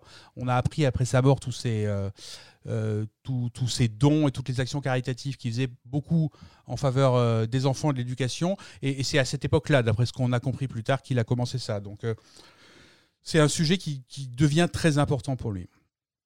On enchaîne sur Cherry Cherry. Bon, qui pour beaucoup est pas un des grands moments de la discographie princière. Ceci dit, le morceau est quand même super intéressant. Là, il nous piège encore, c'est-à-dire que c'est une, on pourrait dire Cherry Cherry, c'est une bluette. En effet, musicalement, c'est une bluette. Ça peut être une chanson sur laquelle on peut danser à slow doucement. L'histoire est sordide. Notre ami Shaq m'a soufflé à l'oreillette que paraîtrait que ce serait une histoire qui serait arrivée à Sonity ou à quelqu'un proche de Sonity. Donc c'est l'histoire d'une jeune fille qui s'appelle Rosenda, mais euh, qui se fait appeler Cherry, qui est un peu une euh, pop-pom girl, euh, un peu, un peu chaudasse. voilà, la pop-pom girl qui montre un peu ce qu'elle a sous le, sous le manteau, qui est avec un, un garçon qui s'appelle Wilbur, mais qui, qui tombe amoureuse de Sony tout en étant avec, ce Wilbur. Donc elle commence à, à sortir avec Sony. Elle fait des cadeaux, euh, elle fait des cadeaux euh, à Sonity avec l'argent de Wilbur. Donc c'est tout ça n'est pas très clean. Et puis ça se passe bien entre eux. Ils, finirent, ils finissent par se marier, euh, mais ils essaient d'avoir une vie un peu tranquille, un peu comme ça, cachée, pas faire de vagues. Sauf que ce Wilbur ne, ne l'entend pas de cette oreille. Et un soir, il téléphone et il, menace Cherry. Alors Sony prend une décision. Il va acheter un flingue pour se débarrasser de Wilbur et donc pour, euh, pour protéger euh, Cherry. Mais il n'a pas le temps euh, de faire ça. C'est Cherry qui décide d'utiliser euh, le flingue et qui se suicide. Et depuis, euh, Tony pleure en pensant à Cherry Cherry. Et Eh oui, puisque Cherry a voulu Wilbur et l'argent de Wilbur. Ah oui. Et, et elle, a, et elle a eu Sony. Bon, D'accord. Voilà. Non mais Non, mais allons-y. Non, mais ça méritait Euh, d'être veut dit. pas Non, Non, non, si, elle est bien, elle est bien. Tu verras au montage que t'en fais. Mais euh, moi, je la validerai. Euh, et je pense que, que Shakib rit sous cap. Quelle honte. Euh, Mais je te remercie, cela étant, Mm. de, de noter effectivement, parce que j'en parlerai aussi dans ma partie. C'est un truc très intéressant ce que tu viens de dire sur Cherry Cherry. Le fait que ce soit une histoire sordide. Personne ne sait ça. Mais non, parce Donc, que c'est une histoire parce de qu'il nous piège plein de fois. Il, Exactement. il fait plein de fois ça dans sa discographie. Il fait des chansons euh, enlevées, joyeuses pour raconter des histoires terribles ou l'inverse. Oui. Euh, et, et tu vois, Cherry Cherry, par exemple, ça fait partie des morceaux euh, dont je me suis rendu compte en réécoutant sérieusement l'album que, en effet, ça parlait de ça. Et non pas de Cherry Cherry. Euh, Un, un petit segway euh, de, Comme de, ça, sympa, de- quoi, de discussion. euh, Histoire de, de, de, de reprendre son. ouais, bah, il faut quand de même. reprendre ses esprits après une histoire aussi Voilà. euh, glauque. Donc un, un petit segway euh, de, franchement de encore une fois de discussion euh, comme ça à bâton rompu entre deux, deux rappeurs, enfin entre deux chanteurs de musique soul. Et on arrive sur The Return of the Bum Squad. Ah, Alors The Return of the Bum Squad, euh, là on rentre dans la complexité de l'interprétation. Euh, on a demandé un jour dans une interview à Michael B c'était quoi ce Bum Squad, il a dit j'en ai aucune idée. Euh, et il a raconté le premier truc qui lui passait par la tête, qui à mon avis est vraiment le truc qui lui passe par la tête et qui a dû en ressortir plus vite. Il dit ça doit parler de, ça doit parler de drogue parce que pass the bum ça veut dire passe le joint. Bon, ça doit, enfin, il a pas dû écouter les paroles de la chanson parce que franchement c'est en même temps c'était pas son boulot. Son boulot c'était de la rythmique et il le faisait plutôt pas mal. Euh, c'est deux, deux manières de lire euh, The Return of the Bum Squad. La première, euh, The Bum Squad, c'est donc ce, ce groupe de musiciens qui arrive et qui va vous apprendre ce que c'est que la musique, parce que nous, on sait en faire. C'est aussi Les Quatre Cavaliers de l'Apocalypse et une de chansons à nouveau apocalyptique. Et là, pour le coup, il y a un, paquet de, références bibliques là-dedans. C'est dans cette chanson qu'on nous parle de l'Exode, qu'on nous parle de Moïse, qu'on nous parle de l'adoration du veau d'or. Là, là euh, pour le coup, euh, on n'a jamais été chez Prince aussi, euh, aussi clair sur le, catéchisme, et on le sera à nouveau dans Rainbow Children, mais là, c'est évident. Donc, sur, si on lit à chaque fois sur les deux les deux nouveaux, les deux euh, niveaux de lecture. Bow down, motherfucker, surrender your rod. Watch it, nigga. Nothing can save you unless his name is God. Donc, euh, bow down, ça veut dire mets-toi euh, à genoux. Enfin, incline-toi, motherfucker. Rien ne pourra te sauver, à moins que le nom de ce sauveur soit Dieu. Bon, voilà. You better get your house in order. Tu ferais mieux de, remettre tes affaires en place. It's getting late. Le temps passe. The Return of the Bum Squad is coming your way. Donc le Bum Squad les, euh, arrive euh, vers toi. You hold that groove for a while while I put your good book, while I pull out the good book. Ça fait un bout de temps que tu tiens ce groove. Et moi, je t'amène the good book. The good book, c'est le- c'est la Bible. Euh, et là, il commence à nous parler réellement de- de, la Bible. As the journey from the Mount Horeb by the way of the Red Sea. Euh, donc, dans leur voyage depuis le mont Horeb euh, à travers la mer Rouge. Donc, ça, c'est l'Exode. Et puis, il, nous fait quand même un As the journey from the Mount Horeb by the way of the Red Sea. Et puis, juste après, Broke Ass Motherfucker. Donc, il y a, vraiment un espèce de mélange. euh, de mélange biblico euh, motherfucker qui est, qui, est assez déroutant quand on regarde parce que c'est on ne sait pas si c'est un manque de ça doit pas être un manque de respect pour la Bible. Le, mec était pas comme ça mais to combat the land of Edom and the soul of the people was much discouraged because of the way. Donc c'est à nouveau l'exode hein, donc euh, le, le peuple est euh, le, le peuple est découragé and the people spake against euh, alors ça j'avais jamais vu cette euh, version euh, détournée des verbes irréguliers anglais. The people spake. So, c'est pas spoke, c'est spake. J'ai vraiment réécouté, il dit ça. C'est bizarre. Against God and against Moses. Donc, les gens se sont mis à, parler contre Dieu et contre Moïse. Donc là, c'est l'histoire, euh, du veau d'or. Ils ils, arrivent en Égypte. Bon, vous pourrez le lire si vous voulez. On est vraiment sur sur le, sur l'Exode. Ensuite, on a un, petit une petite partie en espagnol faite par Maïté, où là on change de sujet puisqu'elle lui dit Calmate mio, calme-toi euh, mio, euh, no vayas tan duro, do not go so, ne sois pas si dur. Euh, estas caderas están hechas para el amor. Ces hanches sont faites pour l'amour. Euh, attends une seconde, tu, te comportes euh, comme un con. Voilà. Euh, donc il, a, réussi à en mettre un, petit peu, mais on a vraiment mélange pendant toute la chanson de le retour du Bum Squad, donc de la New Power Generation et, euh, de, euh, cette musique et le chemin vers Dieu. Ensuite, un, un segway qui s'appelle Mashed Potato Girl Intro, donc l'intro de la fille à la purée de pommes de terre. Bah oui. Euh, c'est Sony qui rentre à la maison, il demande s'il y a quelqu'un, il n'y a personne. Euh, c'est tout. Euh, et il se dit, tiens, si je regardais ce qu'il y a à la télé, parce que ça fait longtemps qu'il n'a pas regardé la télé. Euh, il Surtout qu'elle est cassée. Eh ben, bah oui, mais oui, bah, c'est vrai ça. Il, il a tiré dedans avant. Ouais. Tu n'as pas un. euh, Il en a racheté une. Oui, c'était peut-être pas sinon, Pierre Jacquet, il n'y a pas une configuration où le mashed potato soit avant le. Faudrait qu'on regarde ça.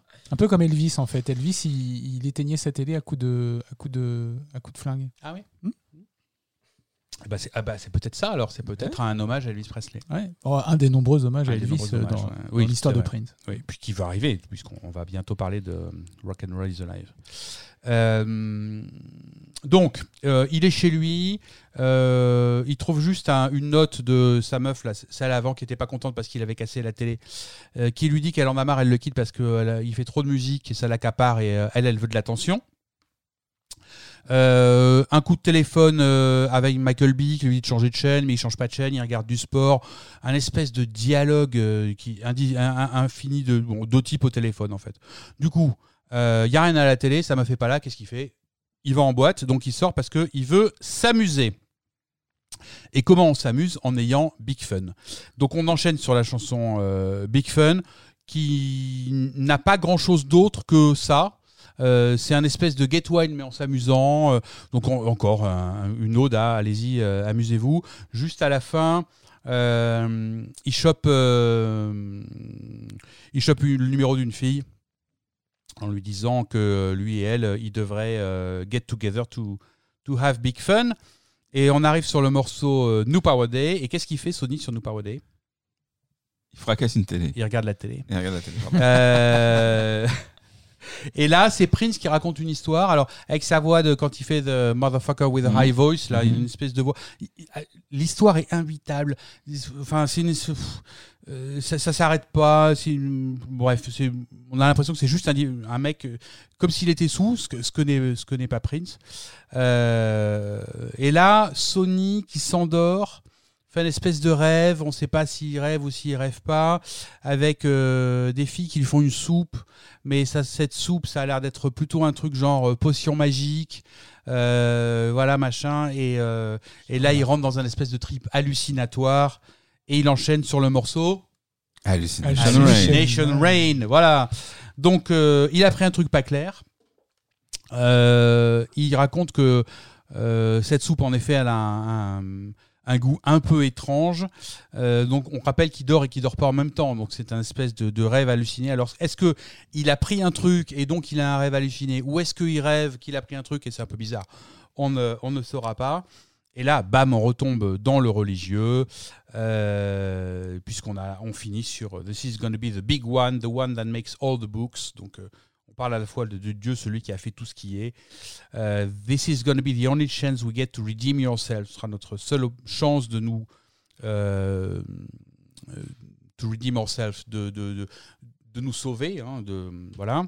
Euh, je me confesserai si tu te, con- si tu te confesses, mais il y a un truc. Est-ce que tu es prêt? Euh, Et là, on tombe sur un, le plus long des, des segways qui, qui raconte quelque chose, qui s'appelle NPG Bum Rush the Ship.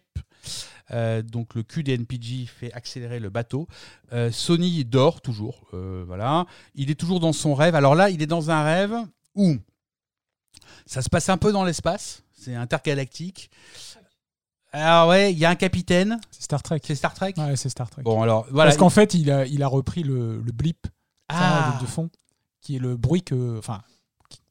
Qui, est dans Star est- Trek. Voilà, est, est- D'accord. est une- est une- est une référence au blip que fait l'Enterprise. Ah, Hmm. et il y, a- il y a un capitaine, ce qui a du sens. Mais ce capitaine, il a Donc une il est rentré dans la télé. Il est rentré dans la télé. Et il a une arme, ce capitaine, une arme pour prendre le monde en entier. Parce que ce qu'il raconte, c'est que jusqu'à maintenant, les Européens, ils étaient, on, les avait déjà dans la poche. Euh, maintenant, il va s'attaquer au reste du monde. I have all the best minds in Europe. The best minds. Donc, euh, messieurs, nous, nous étions à l'époque euh, considérés comme the best minds par, par Prince. Ce qui est quand même appréciable, on apprend ça aujourd'hui. Maintenant, il s'agit de And soon I'll have all the minds of the world. Et pour ça, il a une arme fantastique qui s'appelle la Endorphin Machine. Ah, mais il a de la suite dans les idées, le garçon. En même temps, il enregistre tout en même temps, donc euh, ça permet d'avoir de la suite dans les idées. Euh, voilà ce que raconte. Donc, euh, Son- Sonitier est totalement dans un espèce de rêve comme ça, où il est dans l'espace avec la Endorphin Machine et ils vont take over the world. Et, là, on finit sur le morceau qu'on a écouté donc juste avant, qui est le dernier morceau de l'album. Enfin, même si le dernier, dernier, dernier, c'est à nouveau une outro qui finit par le, le bruit de cette télé qui est cassé. Donc, euh, il s'est libéré de la Television. Euh, The Exodus Has Begun, un morceau totalement euh, à la fois messianique. euh, donc voilà, ça, fonctionne. Tout ce qu'il nous a raconté, ça fonctionne. On peut y aller à la fois pour la New Power Generation, s'émanciper de, ce fameux Prince dont, on- dont on a dit que c'était en son hommage. The Soul Will Never Die, the Exodus Has Begun. Euh, these are the names of the children of the sun. Donc l'âme ne mourra jamais. Euh, voici les enfants du soleil. Là, on est dans euh, à nouveau dans dans une espèce de d'apocalypse. libératrice et voilà c'était l'histoire c'était l'histoire d'Exodus et à la fin non non à la fin on se rend compte quand même que on a on a les ronflements de, de Sonity et, et, et le réveil de Sony est-ce que donc le The Exodus Has Begun faisait-il partie du rêve ou est-il euh, la suite réelle? Il y a une interprétation que la suite euh, de la discographie de Prince éclairera peut-être. Et alors ce dernier titre, euh, il est assez marquant parce que, comme tu le disais euh, euh, en préambule avec où tu cites Endorphin Machine, il cite également euh, Child of the Children of the Sun qui va être le nom de l'album de Maïté, qui sortira un petit peu plus tard dans l'année. Et puis euh, The Exodus Has Begun, c'est aussi euh, ça marque le- l'exode de, de Paisley Park Records vers NPG Records. Ah oui, donc on peut y voir plein de choses. Pour le, le Spake qui te- qui Mm. t'interrogeait, c'est une version qu'on trouve dans l'anglais ancien, Ah donc dans les textes euh, Eh bien, bibliques. D'où sa présence. Eh ben écoute, je, Voilà. je te remercie et je remercie nos amis. Voilà, euh, nos amis qui veillent. Nos amis qui veillent. Mais alors, si, si on essaye de faire une mini-synthèse, l'histoire, il y, en- il y en a vraiment une? Parce que je vois la Il y en continuité. a vraiment deux, surtout. En fait, dans ce que tu, dans ce que tu viens d'expliquer, je vois une continuité très cohérente, mais je vois pas forcément une sorte de de trame Non, symbolique. l'histoire, c'est. Non, l'histoire, euh, au premier degré, c'est les péripéties de Sonity euh, euh, qui sort, qui prend des trucs, qui dort, qui fait l'amour, qui est énervé par la télé. Voilà, une espèce de, de quotidien, une, une espèce de une chronique. Ça serait un peu. l'histoire principale aurait à peu près le niveau de. On va dire de, de suspense d'un épisode de Seinfeld, tu vois. C'est, Mhm. Il se passe rien, mais il y a quand même des gens. Ouais. Euh, et derrière, c'est l'histoire de, de ce double exode musical et, musical et puis euh, symbolique. Très bien. Moi, ce que je voulais dire aussi, c'est que euh, cet album, en fait, il est euh, représentatif de ce que disait Prince quand il euh, racontait que quand il composait de, de- de la musique, il, il imaginait des petits morceaux de comédie. Et là, pour le coup, Exodus, c'est un, c'est un disque énormément euh, visuel, ne serait-ce que par euh, les cigouilles, etc., et, et ce qu'il raconte, et même à l'intérieur des titres. Puisque, effectivement, euh, The Exodus Has Begun, ça fait euh, musicalement euh, penser à ce qui précède avec cette intro dans un vaisseau dans l'espace, etc. Et tout est un peu comme ça interconnecté. Et ce qui fait que c'est vraiment un album très visuel et pour le coup qui rejoint un peu cette historique du P-Funk avec le Mothership Connection, etc. de Funkadelic Parliament. Où, donc tout se tient en fait. Oui, et puis en plus, on a un avant-goût de ces segways-là dès euh, Diamonds and Pearls, puisqu'on se souvient du clip dans la version longue de Cream, où en fait Prince se sert de la personnalité de ses musiciens, euh, euh, la blague récurrente du Michael B est gros et a envie de bouffer du, poulet en permanence, du Kentucky Fried Chicken. Bon, bah, c'est des, des blagues qui doivent se faire en répétition et en studio en permanence, et que à un moment donné, Prince est complètement dans ce délire-là. Il a envie de le coucher sur album, euh, un peu comme une sorte de, de concrétisation de leur amitié à la fois musicale et personnelle. Un partage de private joke, Bah oui, comme il nous arrive d'en faire ici. et pas qu'un peu. Nous allons enchaîner avec euh, Nicolas Gabé. Oui, pour les habitués, c'est un épisode sans témoignage parce qu'il y en a eu très peu, peut-être par euh, le côté euh, particulier de ce disque qu'on évoque depuis le début. Mais si à l'issue de cet enregistrement, des personnes se- souhaitent absolument participer à l'épisode, nous les enregistrerons. Fred, tu voulais conclure avec je- quelque chose? Non, non. Je te voyais t'approcher du micro. Non, non.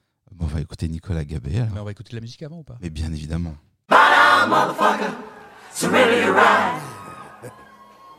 Nothing can save you unless his name is God. You better get your house in order. It's getting late. The return of the bomb squad is coming your way. nowhere.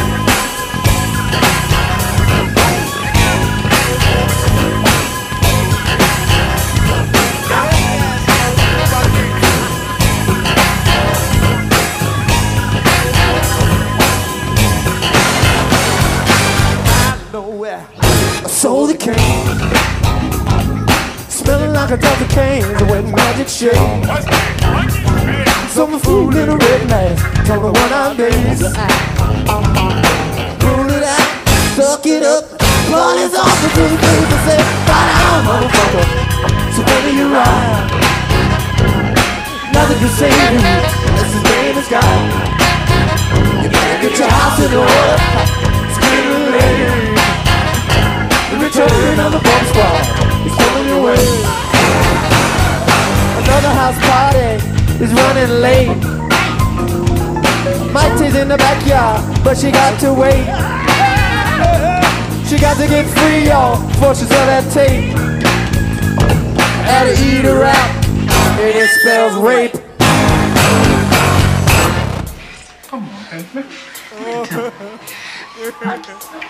Sleepy. You're making the ball. I, I got a headache. I got something for your headache.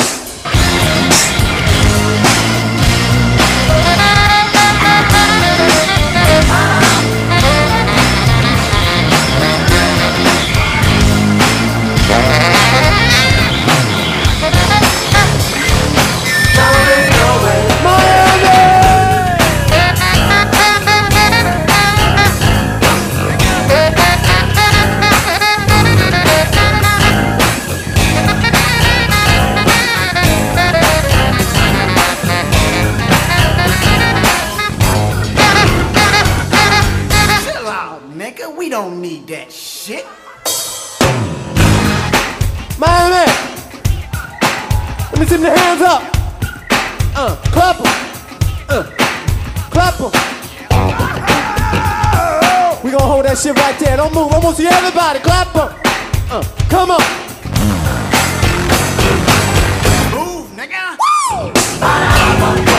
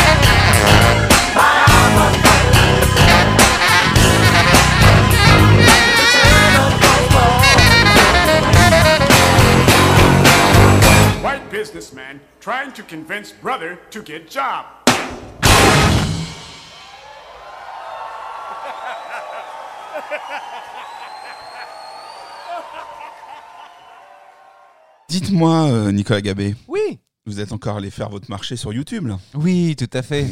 Bravo, Voilà, voilà. vous êtes euh, incorrigible. Oui, mais enfin, on pouvait pas se passer de cette énergie-là. Enfin, C'est vrai. c'est Enfin. vrai. Non, c'est vrai, c'est vrai. On vous dit merci. je veux dire, il n'y a pas eu de tournée en France. euh, je vous l'offre. vous êtes d'une générosité. Note bien que j'ai j'ai choisi cet extrait-là ce matin et que j'ai failli te demander comme extrait musical pour introduire ma partie de mettre un segway. Ah ouais. Oui. Bah, je me suis dit, il y en a tellement sur cet album, il y a quand même plus de segways que de morceaux, Mhm. que finalement, c'était pas euh, stupide. Je te sens d'une humeur euh, taquine sur cet album. Absolument pas. J'adore cet album. Mais de toute façon, euh, je t'ai dit, on est dans une période que j'adore. Et euh, donc, j'en parle avec grand, grand plaisir. Donc, Exodus, Movement of euh, Funk People. Euh, deuxi- Tu as raison, il faut parfois euh, rappeler l'importance de Bob Marley. Mais tout à fait. Euh, Deuxième volet de la trilogie NPG, on l'avait déjà souligné lors de l'épisode 93. Évidemment, Prince se cache sous un alter ego, mais musicalement, il est déjà beaucoup plus présent que sur Goldnigga, et ce sera bien pire sur New Power Soul, qui aura l'étiquette NPG, mais le groupe sera plus le même, et puis ce sera quand même que Prince en commande. Donc c'est très drôle, on sent l'évolution à travers cette trilogie. Personnellement, c'est l'album de NPG que je préfère. Je ne sais pas si c'est le cas autour de cette table pour vous, messieurs. Non, je crois que Monsieur Jacquet préfère Goldnigga, c'est ça? Ouais. Ouais. quoi, au niveau des trois? Ouais. Ah, euh, On est parti là-dessus Je savais pas qu'il y avait euh, débat. Ah, il y a- on- on- on- bi- prochainement l'épisode sur euh, du Power Soul. D'accord. Bon, moi, je donne mon avis déjà. Du coup, euh, c'est un side project euh, ou une production ou un album non officiel, ce qu'on veut, mais c'est pas si clair cette fois. Alors, au-delà de l'aspect bataille avec Warner Brothers, pourquoi un album aussi porteur de l'identité musicale de Prince sort sous la bannière NPG Pourquoi Prince se cache sous un pseudonyme et laisse la place de leader vocal à Sonny T? Hmm, Je suis allé éplucher les interviews. Euh, Est-ce que je trouve des réponses? Pas si sûr. Mais en tout cas, dans l'interview pour Time Out en 1995, Prince dit Il y a beaucoup de choses que les critiques ne comprennent pas. Par exemple, le fait que la deuxième chanson de notre set en live s'appelle The Jam.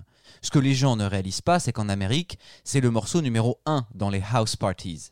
Le public le sait, mais c'est quelque chose qui ne plaît pas à la plupart des critiques. Pareil, quand les gens disent que je fais trop de disques, je leur rappelle simplement l'immensité du catalogue d'Aretha Franklin dans les années 60. Elle, elle faisait un nouveau disque tous les 4 mois. Bon, je travaille dur avec les meilleurs musiciens du monde. Nous, on travaille toute la journée, alors que les gens de la maison de disques qui possèdent ma musique, eux, ils rentrent chez eux à 18h. Et ce sont eux qui contrôlent ma musique. Vous voyez bien, il n'y a pas de débat possible entre eux et moi. Fermez les guillemets. Je suis pas sûr qu'il l'ait dit joué. exactement comme ça. non, mais je pense qu'en termes d'enthousiasme, on devait être proche, puisque C'est possible. En tout cas, dans le NMI de 1995, Prince enfonce le clou. Il dit Si les gens pensent que je suis fou, très bien. Je veux que les gens pensent que je suis fou. C'est moi qui ai le contrôle. C'était différent avant que je ne devienne ça en montrant le symbole sur la couverture de Gold Experience. Je n'avais pas le contrôle à cette époque-là. Je ne savais pas ce qui allait se produire dans le futur. Maintenant, je sais exactement ce que seront mes deux prochains albums. Je ne joue le jeu de personne d'autre. C'est moi, moi, qui ai le contrôle. là, il l'a peut-être pas dit comme ça. Non. Mais Mais L'idée est là. L'idée est là. Donc, euh, je sais pas si ça répond exactement aux deux questions que j'ai posées tout à l'heure, mais c'est un petit peu plus clair. Ok, c'est un album estampillé NPG, mais on sait dans ces interviews que l'état d'esprit de Prince, c'est je veux avoir le contrôle. Donc, même si c'est un album estampillé NPG, c'est un Prince qui impose son contrôle total sur la production. C'est une œuvre collective, mais Prince retravaille tout lui-même. Du coup, pour illustrer ça, on va parler de cette fameuse session du 15 mai 1994 où le groupe, comme tu l'as dit Pierre, enregistre les bases de six morceaux, excusez du peu, Get Wild, New Power Soul, The Exodus Has Begun, Hallucination Rain, Count the Days et deux morceaux restés inédits, Slave to the System et It Takes Free. Rien que ça. Et là, pour comprendre ce processus, nous avons eu une petite réunion éditoriale avec El Presidente en face de moi. ah, j'avais un nouveau, un nouveau surnom. Oui, bon, on s'est dit, on passe, on passe pas. Bah, avec le temps que tu passes sur YouTube, euh, on, on prend ce que tu, ce que tu trouves. Alors oui, c'est sûr, ça peut être retiré euh, dans les jours qui viennent, mais officiellement j'ai trouvé ça sur YouTube. Mmh. N'appelez pas les avocats, et puis de toute façon, le Princess State, je pense pas qu'il se fadera les épisodes de 22 heures chacun de violet, donc... euh, comme ma partie est à la fin, on, on peut se dire que ça passera inaperçu.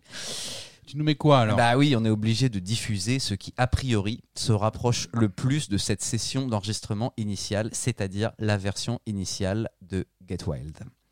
puisque non seulement c'est la version brute dépouillée de tous ses ajouts de production, mais aussi la version où Prince est en voix lead.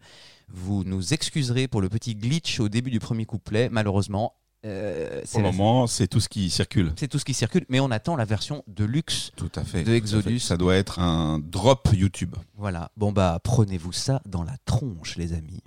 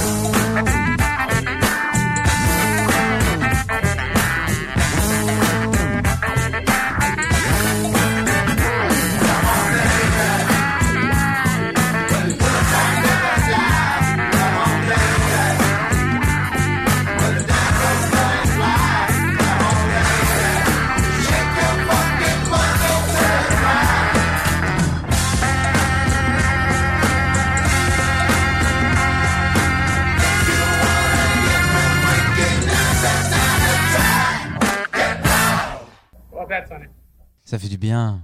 Ça groove un peu. hein. Non, ça, Ça groove un peu, ouais. Alors, euh, grâce à nos amis anglophones euh, du Purple Podcast, euh, effectivement, on a l'histoire un petit peu du, du contexte de cette session de, de 94, Mhm. parce que comme l'a dit, euh, vous l'avez dit tous les deux, je Mhm. crois d'ailleurs, c'est Maurice Hayes hein, qui nous confirme que Michael B et Sonny T étaient en train de jammer et que Prince a débarqué et a demandé à Maurice qu'est-ce qui se passe là, j'entends des trucs de ouf, qu'est-ce qui se passe? Et Maurice explique qu'en fait, Sonny T et Michael B étaient en train de se défier tous les deux à faire des grooves de plus en plus compliqués en essayant de perdre l'autre. Et en fait, ils ont eu beau essayer de perdre l'autre, à chaque fois, eh ben, ils jouaient ensemble et ça grouvait mortel. Ils ont jamais réussi en fait à se faire des trucs trop complexes pour que l'autre se plante. Et du coup, Prince a débarqué, elle dit oulala, ok, là il y a une mine d'or, euh, donc euh, les petits gars là, on va enregistrer un album. Bon, parce qu'on n'a pas besoin de plus qu'une après-midi pour enregistrer un album finalement. Donc c'est ça l'histoire derrière, en tout cas cette session d'enregistrement. Après, comme je vous l'ai dit en, introduction de cette version, évidemment, Prince, j'ouvre les guillemets, à c'est moi qui ai le contrôle. Évidemment, après, il y a eu plusieurs semaines d'une intense post-production. Évidemment, ce Get Wild devient ceci.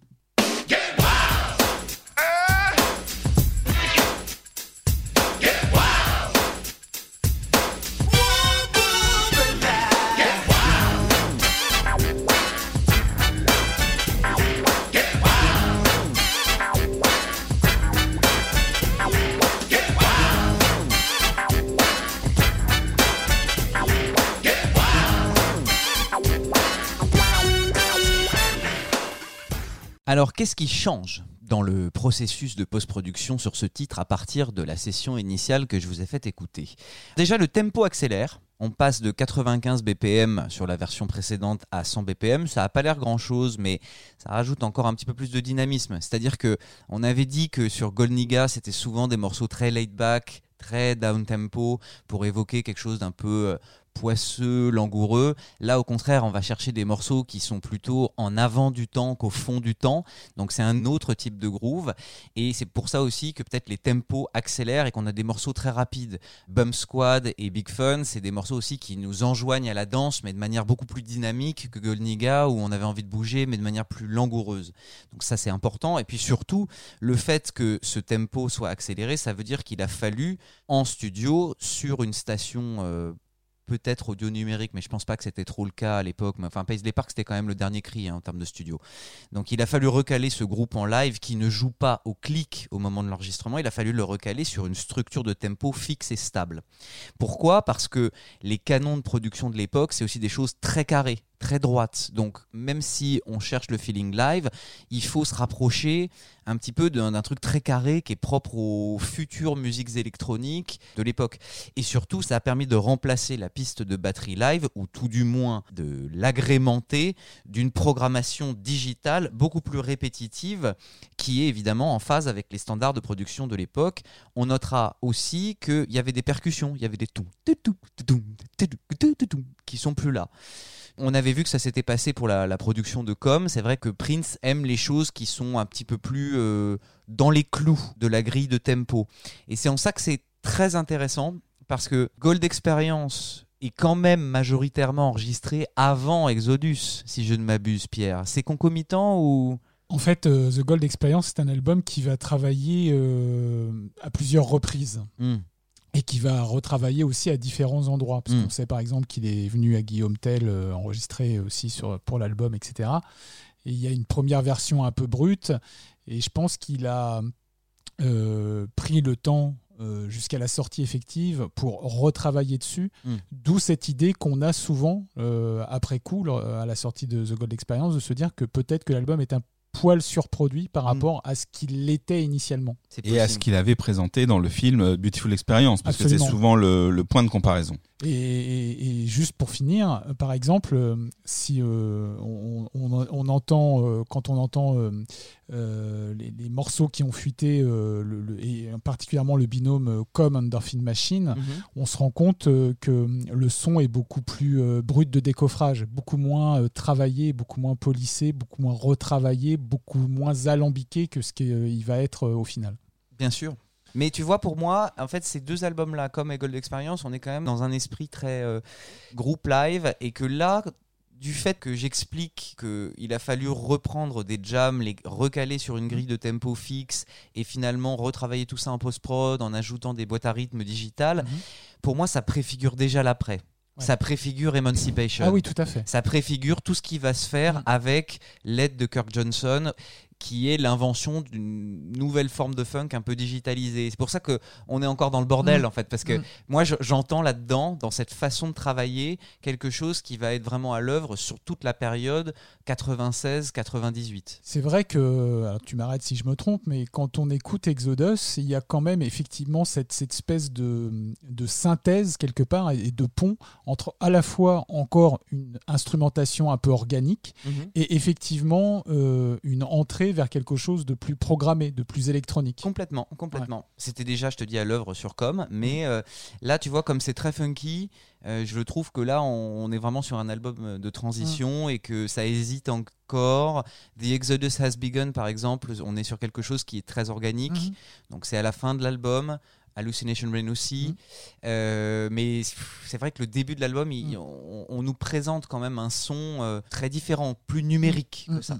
Ouais. Alors évidemment, euh, cette numérisation, cette digitalisation du funk, elle va nous faire perdre quelques subtilités qui étaient quand même les points forts de, de la section rythmique euh, NPG, Michael Blunt, Sonny Thompson, malheureusement. Alors, un petit exemple pour que vous vous en rendiez compte.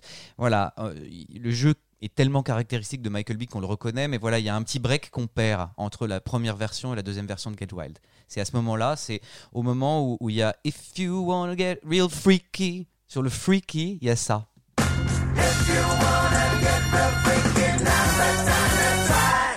Ce tac tac tac. Ça, c'est un truc qu'il faisait souvent en concert et c'est vraiment le bruit de mitraillette de Michael B. Bon, bah, au même endroit sur la version finale, on n'a plus ce truc-là. On a quelque chose de très répétitif.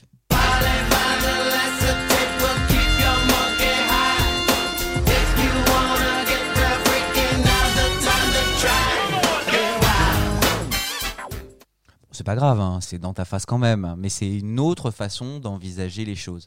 Et c'est important dans la place chronologique qu'a cet album-là. Pareil, par rapport à la première version jam de ce titre, on perd une partie du groove syncopé qui était caractéristique, que je vais essayer d'expliquer. Donc c'est une syncope qui se fait le 3, 4, 3, 4. Bon, bah, sur la version initiale de Get Wild, elle y est à chaque mesure. 3, 4, 3, 4, Bon, bah ça, ça y est plus sur la version euh, finale. Ça y est, mais seulement avec un petit riff de, de synthé lead, mais la batterie est super droite. Alors, fait étonnant, cette syncope-là, elle va finalement se retrouver sur le morceau suivant, qui est New Power Soul. Mais pas toutes les mesures, une mesure sur deux. Je vous fais écouter. 1, 2, 3, 4, 4,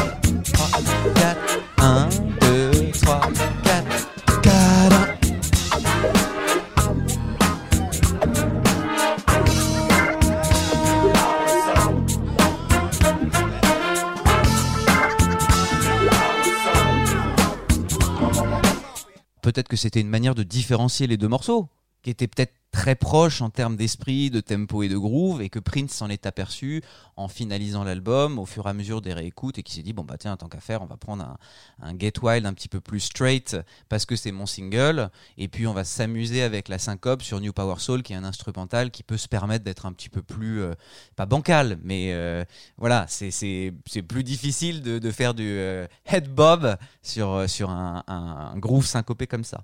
Alors quels sont les autres changements? On a la structure qui change quand même pas mal. Il y a l'ajout du rap de Prince et le solo du sax baryton de Cathy. Comment elle s'appelle Cathy?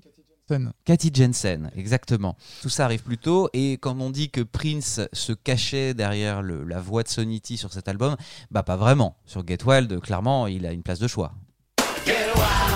Like you know you need to pick a funky outfit, short and see-through. Versace got it going on in the gold mesh. Don't you try it on tonight when you get dressed? And while the only aroma that my nose I see, don't you spray a little where you think I'm gonna be? And you know, you know what shoes to wear. The one so high you're scared.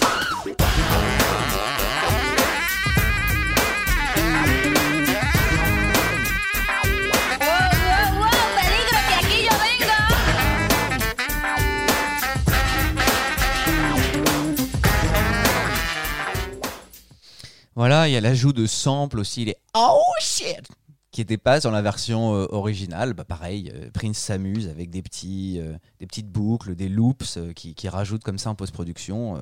Prince revient à sa, sa petite lubie de surcharger un petit peu les multipistes. et Probablement pour notre plus grand plaisir, parce que sur cet album, comme les morceaux sont plus simples et basés sur des grooves de type jam, bon bah on se repère bien là-dedans, et même si c'est touffu et complexe, bah finalement à la première écoute, euh, on est en terrain conquis déjà. Et évidemment, la place vocale prépondérante de Sonity. C'est peut-être pas le, plus flagrant sur ce titre-là, mais c'est vrai que sur tout l'album, on va avoir les deux voix mélangées. Alors, pourquoi Sonity prend la place de leader vocal? Il y a eu une interview de Sonity qui raconte ceci, mais c'est assez allusif. hein. Il dit Prince m'a dit un jour Sony, mec, est-ce que tu veux faire un album? Je prends une voix de telenovela si Ouais, tu veux. ça, ça doit être proche de ça, par contre. Si tout à l'heure, avec Prince, on avait des doutes, là, euh, je pense que le Sonity, euh, c'est c'est l'esprit. Oui. Alors, donc, il dit, il dit, Il dit Sony, mec, Sony- ah, est-ce que tu veux faire un album Mhm. Et Sony a répondu sûrement pas. Voilà, sa première réponse ça a été non, je veux pas. Aucun intérêt. À l'époque, on passait beaucoup de nuits à produire les titres en studio, juste Kirk Johnson, lui et moi. Donc là, il parle du processus de post-production d'Exodus. Donc Kirk Johnson était déjà aux manettes à ce moment-là. Donc ça explique euh, Mhm. aussi pourquoi est-ce que je fais le parallèle avec Emancipation. On se mettait à travailler dès la fin des répétitions avec le groupe au complet qui avait lieu en journée et ça durait toute la nuit. À 8h du matin, Prince, il était encore debout, tout feu, tout flamme et je lui disais toujours "Hé mec, la répète commence à 13h, t'es gentil, euh, faut peut-être qu'on s'arrête." Et c'est comme ça que tout est arrivé. Prince voulait vraiment que je fasse un disque, il en parlait tout le temps. Un jour, il est revenu à la charge en disant Allez, mec, t'as chanté toute ta vie, tu peux le faire, faisons un album, tu as besoin de chanter. Alors j'ai dit Bon, d'accord, je vais chanter dessus. Et c'est comme ça que tout a commencé. Aussi simple que ça. Donc, il y avait un double travail entre Michael B. et Kirk Johnson euh, autour du projet. C'est-à-dire? Là, tu dis euh, Kirk Johnson. Ma- Michael Bland, Ouais. c'était le batteur Ouais. de toutes les sessions d'enregistrement. Mais finalement, tout le retravail dont j'ai parlé Mhm. sur la quantisation Mhm. de la batterie et du groupe sur une grille de tempo fixe et de rajout de boîte à rythme digitale, ça a été fait avec Prince, Sonity et Kirk Johnson. Donc voilà ce qui intéresse Prince au moment de la conception d'Exodus. Certes, il disparaît dans le mix via son alter ego Tora Tora et la présence prépondérante de Sonity, mais par contre, vous avez vu tout le contrôle qui reprend via la production en studio.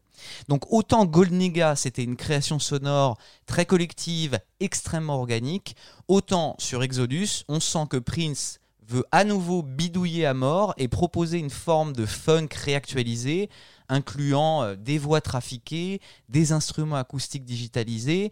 Voilà, on se retrouve avec le, le bidouilleur des génies qui était pas perdu depuis euh, Graffiti Bridge, parce qu'il y avait quand même plein d'expérimentations sur euh, Diamonds and Pearls, Love Symbol, mais on sentait qu'il y avait un son plus organique qui s'était mis en place depuis 3-4 ans. Là, ça y est, Prince va redevenir un magicien de studio, avec plus ou moins de bonheur en fonction des périodes, mais c'est à noter. Et l'un des meilleurs exemples de ce funk digitalisé, bah, comme je vous ai fait écouter la version live de Return of the Bomb Squad, bah, c'est ça. C'est-à-dire que quand on écoute la version studio de Return of the Bomb Squad, on, on comprend ce qui s'est passé. Notamment avec ce sample de guitare qui est génial et qui est un gimmick formidable, mais on sait ce qui s'est passé.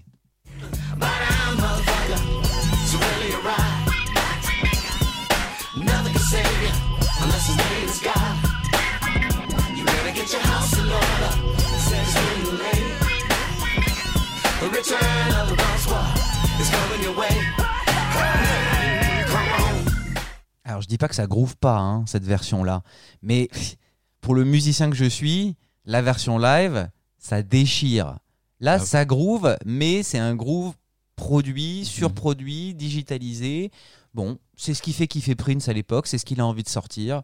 Soit.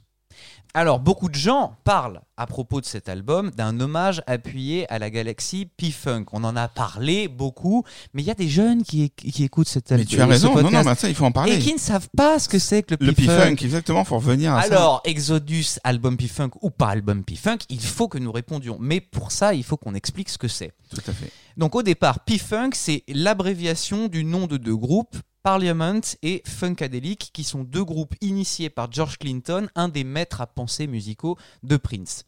C'est également une abréviation de Pure Funk.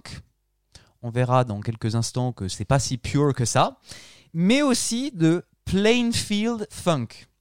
En référence à Plainfield, une ville du New Jersey qui est la ville qui a vu naître Parliament. Pas du tout de psychédélique funk.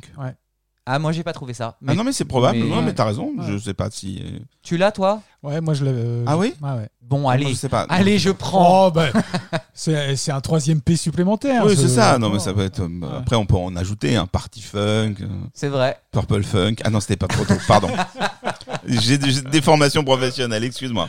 Alors, tu disais. Je disais, retour en arrière, Retour en fin arrière. des années 50, George Clinton forme un groupe de doo-wop qui s'appelle The Parliaments dans l'arrière-boutique de son salon de coiffure.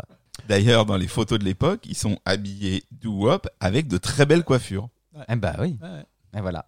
Donc ils ne rencontrent pas le succès jusqu'à 1967 où enfin ils obtiennent un premier single qui cartonne qui est I Wanna Testify et qui permettra enfin à George Clinton d'arrêter de gérer son salon de coiffure.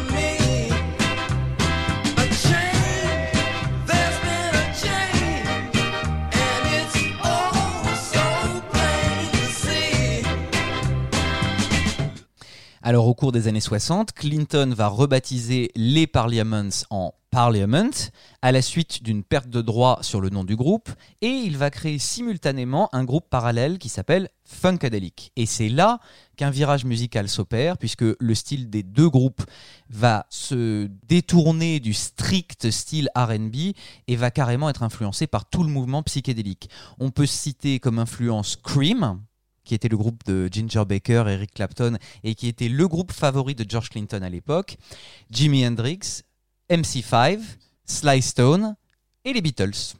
Mm. Donc le son devient complètement métissé, c'est pour ça que Pure Funk, c'est un peu euh, euh, un abus de langage, je trouve, puisque dans cette musique, on trouve du funk, bien sûr, mais aussi des traces de hard rock ultra amplifié, des improvisations de jazz, du gospel, de la pop psychédélique, j'en passe et les meilleurs. Et il faut attendre le milieu des années 70 pour que ces deux formations atteignent leur apogée, avec d'un côté Parliament, qui est le versant très funk, comme ce Mothership Connection,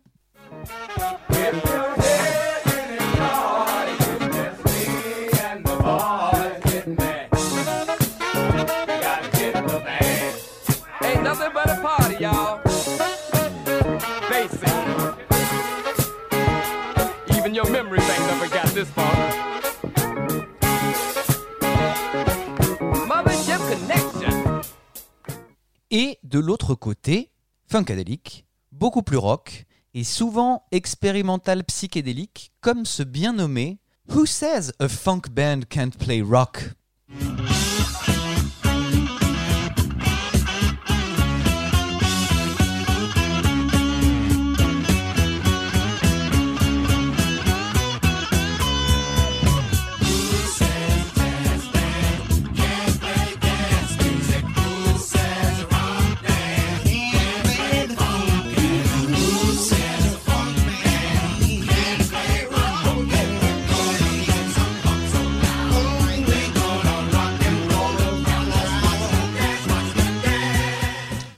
Pour les jeunes qui nous écoutent, puisque c'est à eux qu'est destinée cette, cette rubrique, avant de, enfin, cette partie de, de- de ta chronique, tu as quand même choisi euh, un excellent titre, là, qui est issu de One Nation Under Groove, qui est l'album le plus funk de Funkadelic. C'est-à-dire que les expérimentations euh, psychédéliques et, et hendrixiennes sont sur les disques euh, précédents. Exactement. Pour ceux qui, qui aimeraient voir une différence radicale entre les deux, c'est vrai qu'il y avait vraiment une des directions très différentes euh, sur les deux disques et que là, à partir de ce moment-là, c'est là où ça devient presque un peu plus flou et où les deux où ça se rejoint un peu. C'est vrai, bah tu sais. Légèrement. Tu sais, je, je voulais mettre Maggot Brain. Voilà, par extrait, exemple. Par c'est exemple. pour te Ou dire. Free Your Mind, and Your Will Follow. Et là, on, là, voilà, là, on a un morceau long euh, sous acide. Mais tu sens que le, le- le son de guitare Tout à est fait. pas du tout le même, et c'est en ça que c'est important de le rappeler.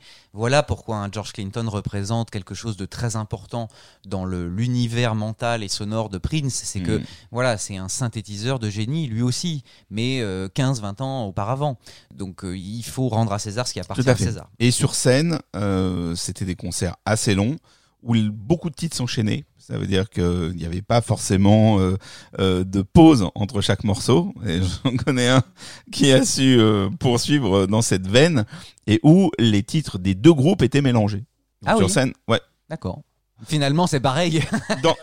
C'est ça, c'est-à-dire que euh, après je n'ai pas la maîtrise des premiers concerts de Parliament Funkadelic, mais si on prend le live officiel euh, qui, est, qui est sorti, il y a des titres des deux groupes. Exactement. Ouais, là on, a- on est en plein dedans avec euh, les, les représentations live euh, basées à la fois sur Exodus et The Gold Experience, euh, donc et qui sont deux albums différents, mais aussi deux, deux entités différentes, puisqu'il y a les Tora Tora et, et- et le, et le symbole de, de l'autre côté. Quoi. Exactement. Alors je finis cette parenthèse euh, de contextualisation. On arrête de te couper, on arrête de te couper. Non, mais coupez-moi tant que vous voulez, il n'y a pas de problème. Dans les années 80, George Clinton, malheureusement, perd le succès public. En revanche, dans un contexte où le hip-hop est une musique balbutiante, son influence, elle va devenir énorme. Puisque Parliament et Funkadelic vont vite devenir les groupes les plus samplés, encore plus que James Brown. On retrouve des samples de P-Funk partout dans ce qu'on va appeler le G-Funk ou Gangsta Funk, qui est un sous-genre du hip-hop issu de la côte ouest des États-Unis à l'origine et qui est influencé par l'atmosphère californienne et la musique funk. On peut citer Dr. Dre, Snoop Doggy Dogg, Warren G et d'autres. Alors un exemple, De La Soul va obtenir son premier succès avec le titre Me, Myself and I en samplant Not Just Knee Deep the Parliament.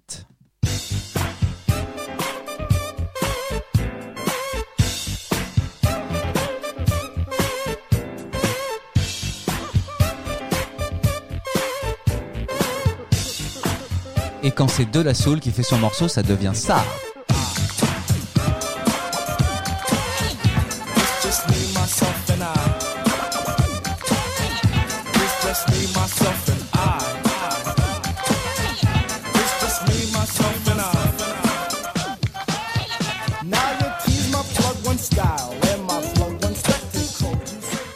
Parenthèse refermée. Alors, quid de l'influence du P-Funk sur Exodus? Bon, on en a parlé. La pochette, bien évidemment, très dessin psychédélique qui rappelle beaucoup d'albums de Parliament. Le métissage des musiques, on en a parlé. L'aspect grosse formation avec de nombreux chanteurs comme Sly and the Family Stone. Une ambiance festive avec de nombreux interludes de comédie et évidemment une influence funk très marquée. Bon, je pense que toutes les cases sont cochées là, a priori. Le fait que cet album contienne plus de segways humoristiques que de morceaux ajoute évidemment à cet esprit décalé et festif. Dans une interview, Maurice Hayes dit que Prince était obsédé par ses sketchs et que limite, Maurice lui disait Bon, on en a suffisamment là, on va peut-être pas en rajouter. Ce qui est sûr, c'est qu'on sent qu'ils se sont énormément amusés à le faire, ça s'entend. C'est peut-être aussi pour ça que les auditeurs qui connaissent cet album, au bout d'un moment, ils ont tendance à zapper les segways, mais ça, ça fait partie de l'expérience. Alors, je dis album festif. Fred nous a quand même beaucoup parlé il y a quelques minutes d'émotions assez négatives. hein. Il nous a parlé de suicide, il nous a parlé de frustration, de la musique, c'est plus ce que c'était, euh, de baston dans des boîtes de nuit. Enfin, c'est quand même. voilà, ce concept album, il parle de plein de choses. Il parle de trahison, il parle de désespoir, de rage, de frustration. Mais musicalement, tout reste positif et lumineux. Et les deux meilleurs exemples de cette dichotomie entre texte dur et musique lumineuse sont au passage deux morceaux qui s'éloignent complètement de l'identité majoritairement funk de cet album. Je veux parler du très kitschouille Cherry Cherry, mais aussi du sublime Hallucination Rain. non Count the Days Count the Days. qui est juste une des plus belles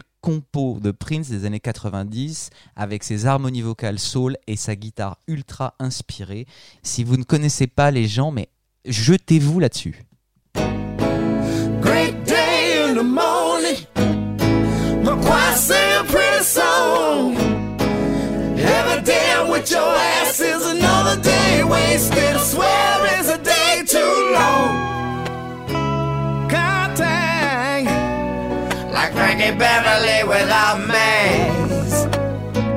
I'm counting, motherfucker. I count the days.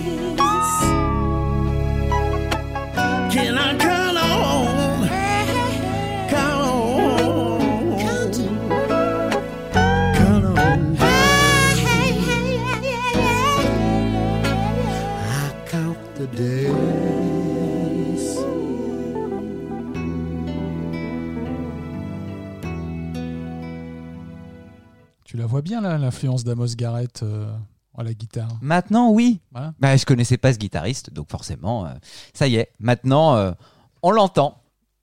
Bon, euh, vous avez anticipé ce Hallucination Rain qui est quand même le sommet, pour moi, hein, le sommet de cet album.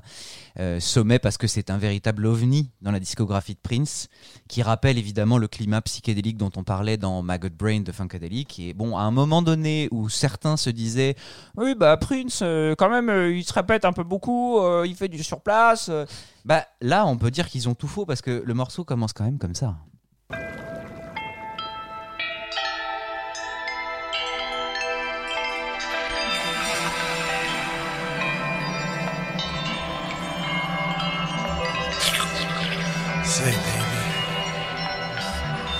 Tastes kind of funny. I don't know. My skin's crawling. Feels strange. Nota bene, j'ai découvert il y a quelques jours qu'il circulait sous le manteau une version de 11 minutes. Euh, je suis allé l'écouter. C'est très bien. Mais, Mais ça n'apporte pas grand-chose. Non, Non. En, au- en vérité, euh, en fait, je suis très content que, que ce Tout soit fait. devenu la version de 5 minutes. Euh. Tout est là et, euh, Et mais, même le côté hypnotique est fonctionne en 5 minutes. ouais, c'est vrai. On est d'accord, Monsieur Jacquet. Oui, je, je Ouais. plus sois. Tu plus sois. Ouais. Très bien. Alors, qu'est-ce qui rend ce morceau si génial? Bon, je vais essayer. hein. Ça, je pourrais en parler des heures de ce morceau, mais on va essayer. Donc, un, déjà, tout ce sound design entendu juste avant avec ce mélange de chimes. Alors, le chime, c'est des, petites euh, clochettes tubulaires que certains euh, batteurs ont sur le côté de leur drum set qui donnent ce côté un petit peu euh, ling, ling, ling, ling, tubular bells. Les nappes de synthé, les cloches un peu temple bouddhiste qui rajoutent à, tout ça au côté vraiment trip psychédélique. Ensuite, il y a le groove hypnotique de Sonity et Michael B qui ne bouge pas pendant deux minutes, deux notes de basse, deux coups de grosse caisse sur un cycle de deux mesures. Je sais pas si vous vous rendez compte, c'est-à-dire que c'est 1, 2, 3, 4, 1, 2, 3, 4. Sur ce temps-là, il y a deux coups de grosse caisse et deux notes de basse. Point. On va écouter ça tout de suite.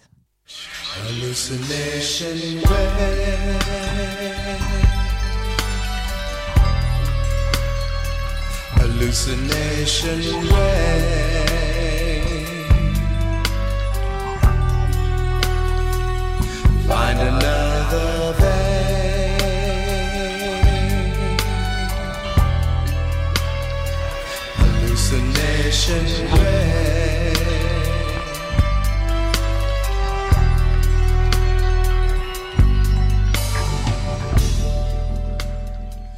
Alors c'est construit comment ça? En fait, vous avez le coup de grosse caisse et la note de basse sur le premier temps de la mesure 1 et le deuxième coup de grosse caisse et la deuxième note de basse, vous l'avez sur le demi-temps après le premier temps de la deuxième mesure. Donc ça fait 1 2 3 4 1 et 2 3 4 1 2 3 4 1 et 2. Je vous le faire écouter.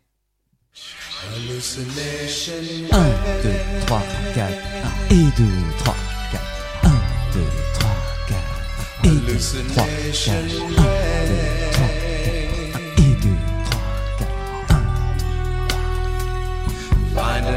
Voilà, rien que ça, euh, pourrait le faire pendant 4 minutes. euh, C'est aussi génial, tu sais, que le, le coup de caisse claire sur le premier temps de Sexy Motherfucker, dont on a parlé pendant 5 minutes euh, sur l'épisode sur Love Symbol. Et puis, évidemment, ça reste comme ça pendant deux minutes parce que c'est déjà suffisamment bien. Et puis, comme il joue au rim shot, c'est-à-dire qu'il il place la baguette sur le cercle de la caisse claire, Michael Bland, bon, bah, pendant deux minutes, il joue au rim shot. Bon, bah, au bout de deux minutes, d'un seul coup, pour faire progresser le truc, il change le rim shot par un vrai coup de caisse claire. Et là, il y a une descente, il y a un glissando de basse de Sonity qui nous fait rentrer dans le morceau d'une manière. Là.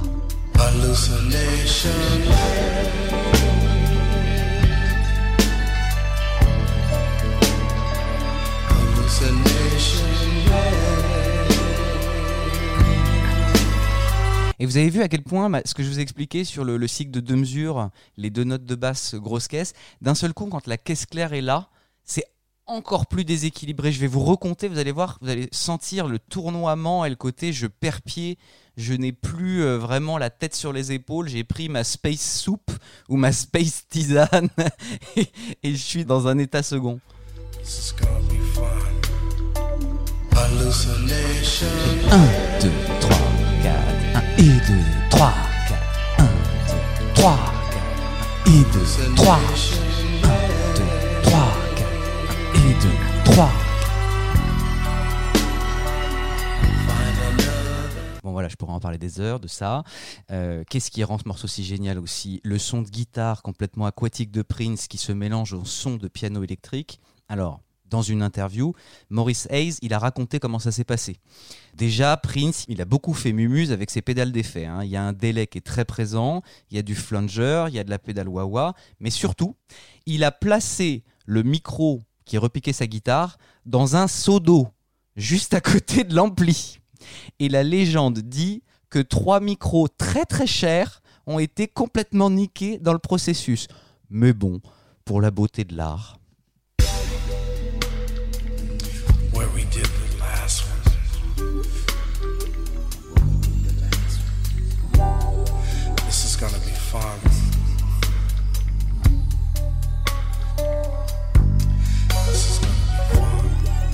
Voilà, donne ce son très aquatique comme ça. Voilà, là on sent que, comme pour The Undertaker, Prince est en train de chercher des nouvelles sonorités de guitare. Il veut défricher des nouveaux territoires. Et puis bon, il y a cette performance absolument mythique au violon électrique de David Bowder, un membre de l'ensemble philharmonique de Los Angeles que Prince avait rencontré peu avant et qui a été invité à Paisley Park pour enregistrer sa performance. Là aussi, le violon électrique est passé à la moulinette des effets, des pédales de distorsion, d'écho et de wah-wah. Et là, pour le coup, euh,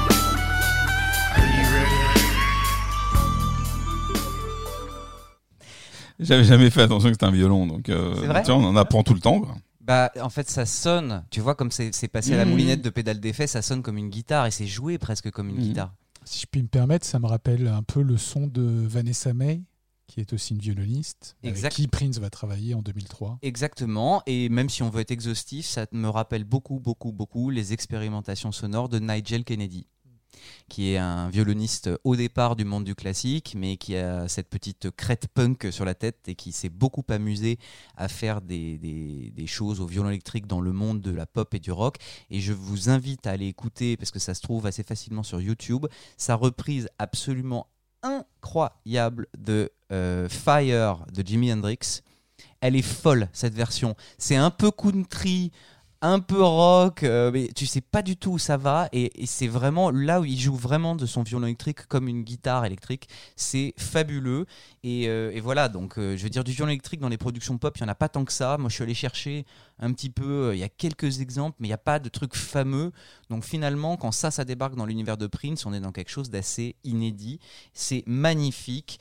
Tout ça monte crescendo dans un déluge de feedback, de break de batterie, de sonity qui s'arrache la voix. C'est magnifique. Les amis, à la fin de cet épisode, ruez-vous sur ce bijou Hallucination Rain. C'est du funkadelic meets Pink Floyd, un pur acid funk trip. Le tout avec la lourdeur du NPG resserré de l'époque. Pour moi, c'est peut-être le meilleur morceau de l'album. Je, je peux être plus dithyrambique que ça?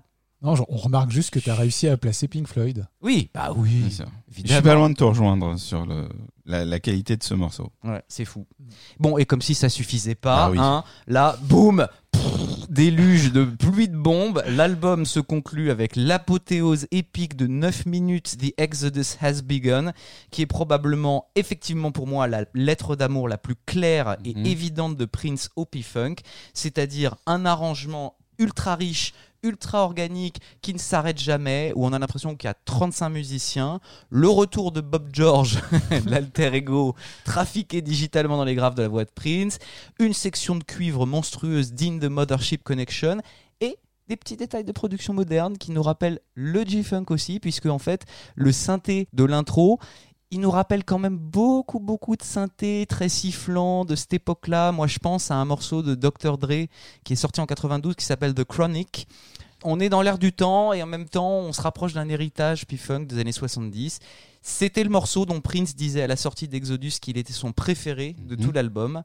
On va écouter ça tout de suite, mais c'est très intéressant parce que je t'écoute. Euh, Il faut dire pour les gens qui nous écoutent que l'album se termine, on va, euh, malgré les, les deux derniers morceaux sont Hallucination Rain et celui qu'on va écouter tout de suite, euh, même s'il y a, je crois, des interludes euh, avant et après. Mais est-ce qu'on n'aurait pas euh, Hallucination Rain qui serait finalement le côté funkatelique de l'album et ce Exodus qui serait le côté parliament Et ben voilà, tu m'as squeezé sur ma Mais- phrase de conclusion, c'est parfait, t'as tout compris. Mais non, non, non, au contraire, c'est génial, ça veut dire qu'on est en phase. voilà, voilà pourquoi Nous c'est nous aurons peut-être un petit peu de montage dans cette émission. Mais pas du tout. Je n'ai rien dit. Ah non, je ne coupe rien là. Donc là, c'est vraiment, bah tu l'as dit, cette conclusion est vraiment l'élément le plus distinctif qui fait qu'on peut dire que c'est un hommage appuyé à la galaxie P-Funk et en même temps, comme je l'ai dit, G-Funk. Voilà, long live new power, generation after generation, soul will never die.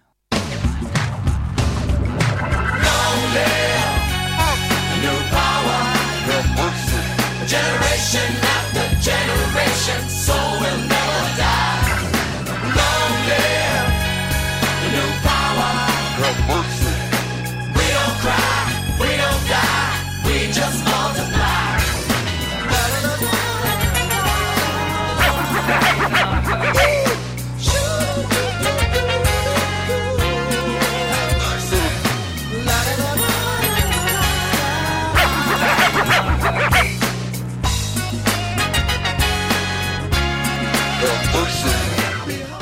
Je conclurai en citant un critique qui a écrit à l'époque Ces dernières années, Prince a passé une grande partie de son temps dans les médias à discuter de ses frustrations avec Warner Bros. concernant les contrats et les droits sur le matériel qu'il a écrit.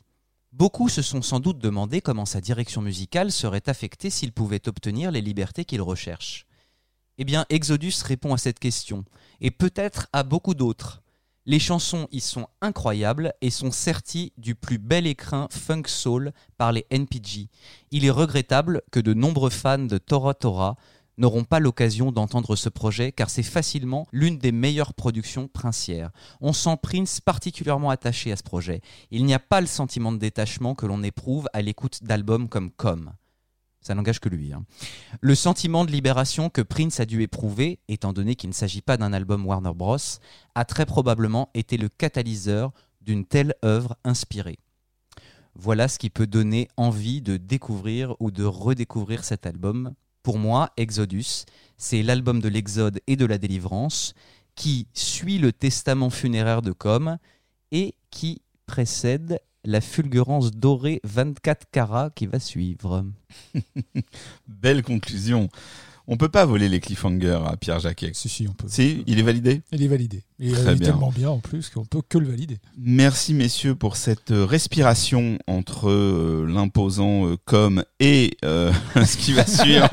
Et le mastodonte. Et le mastodonte euh, Gold Experience qui arrive à- à- après, mais on ne pouvait pas passer à côté de cet exodus ou l'intégrer euh, comme une parenthèse euh, dans euh, l'un ou l'autre podcast.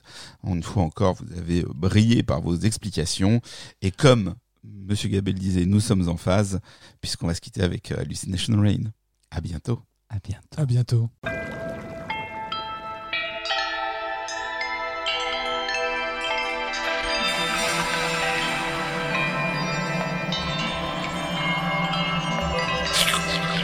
Say, baby, soup tastes kind of funny. I don't know. My skin's crawling. Feels strange. Is the same suit as usual? Mmm, I don't know. Feels strange. Hallucination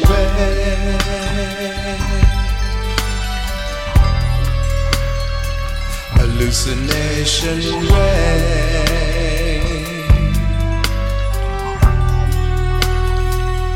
Find another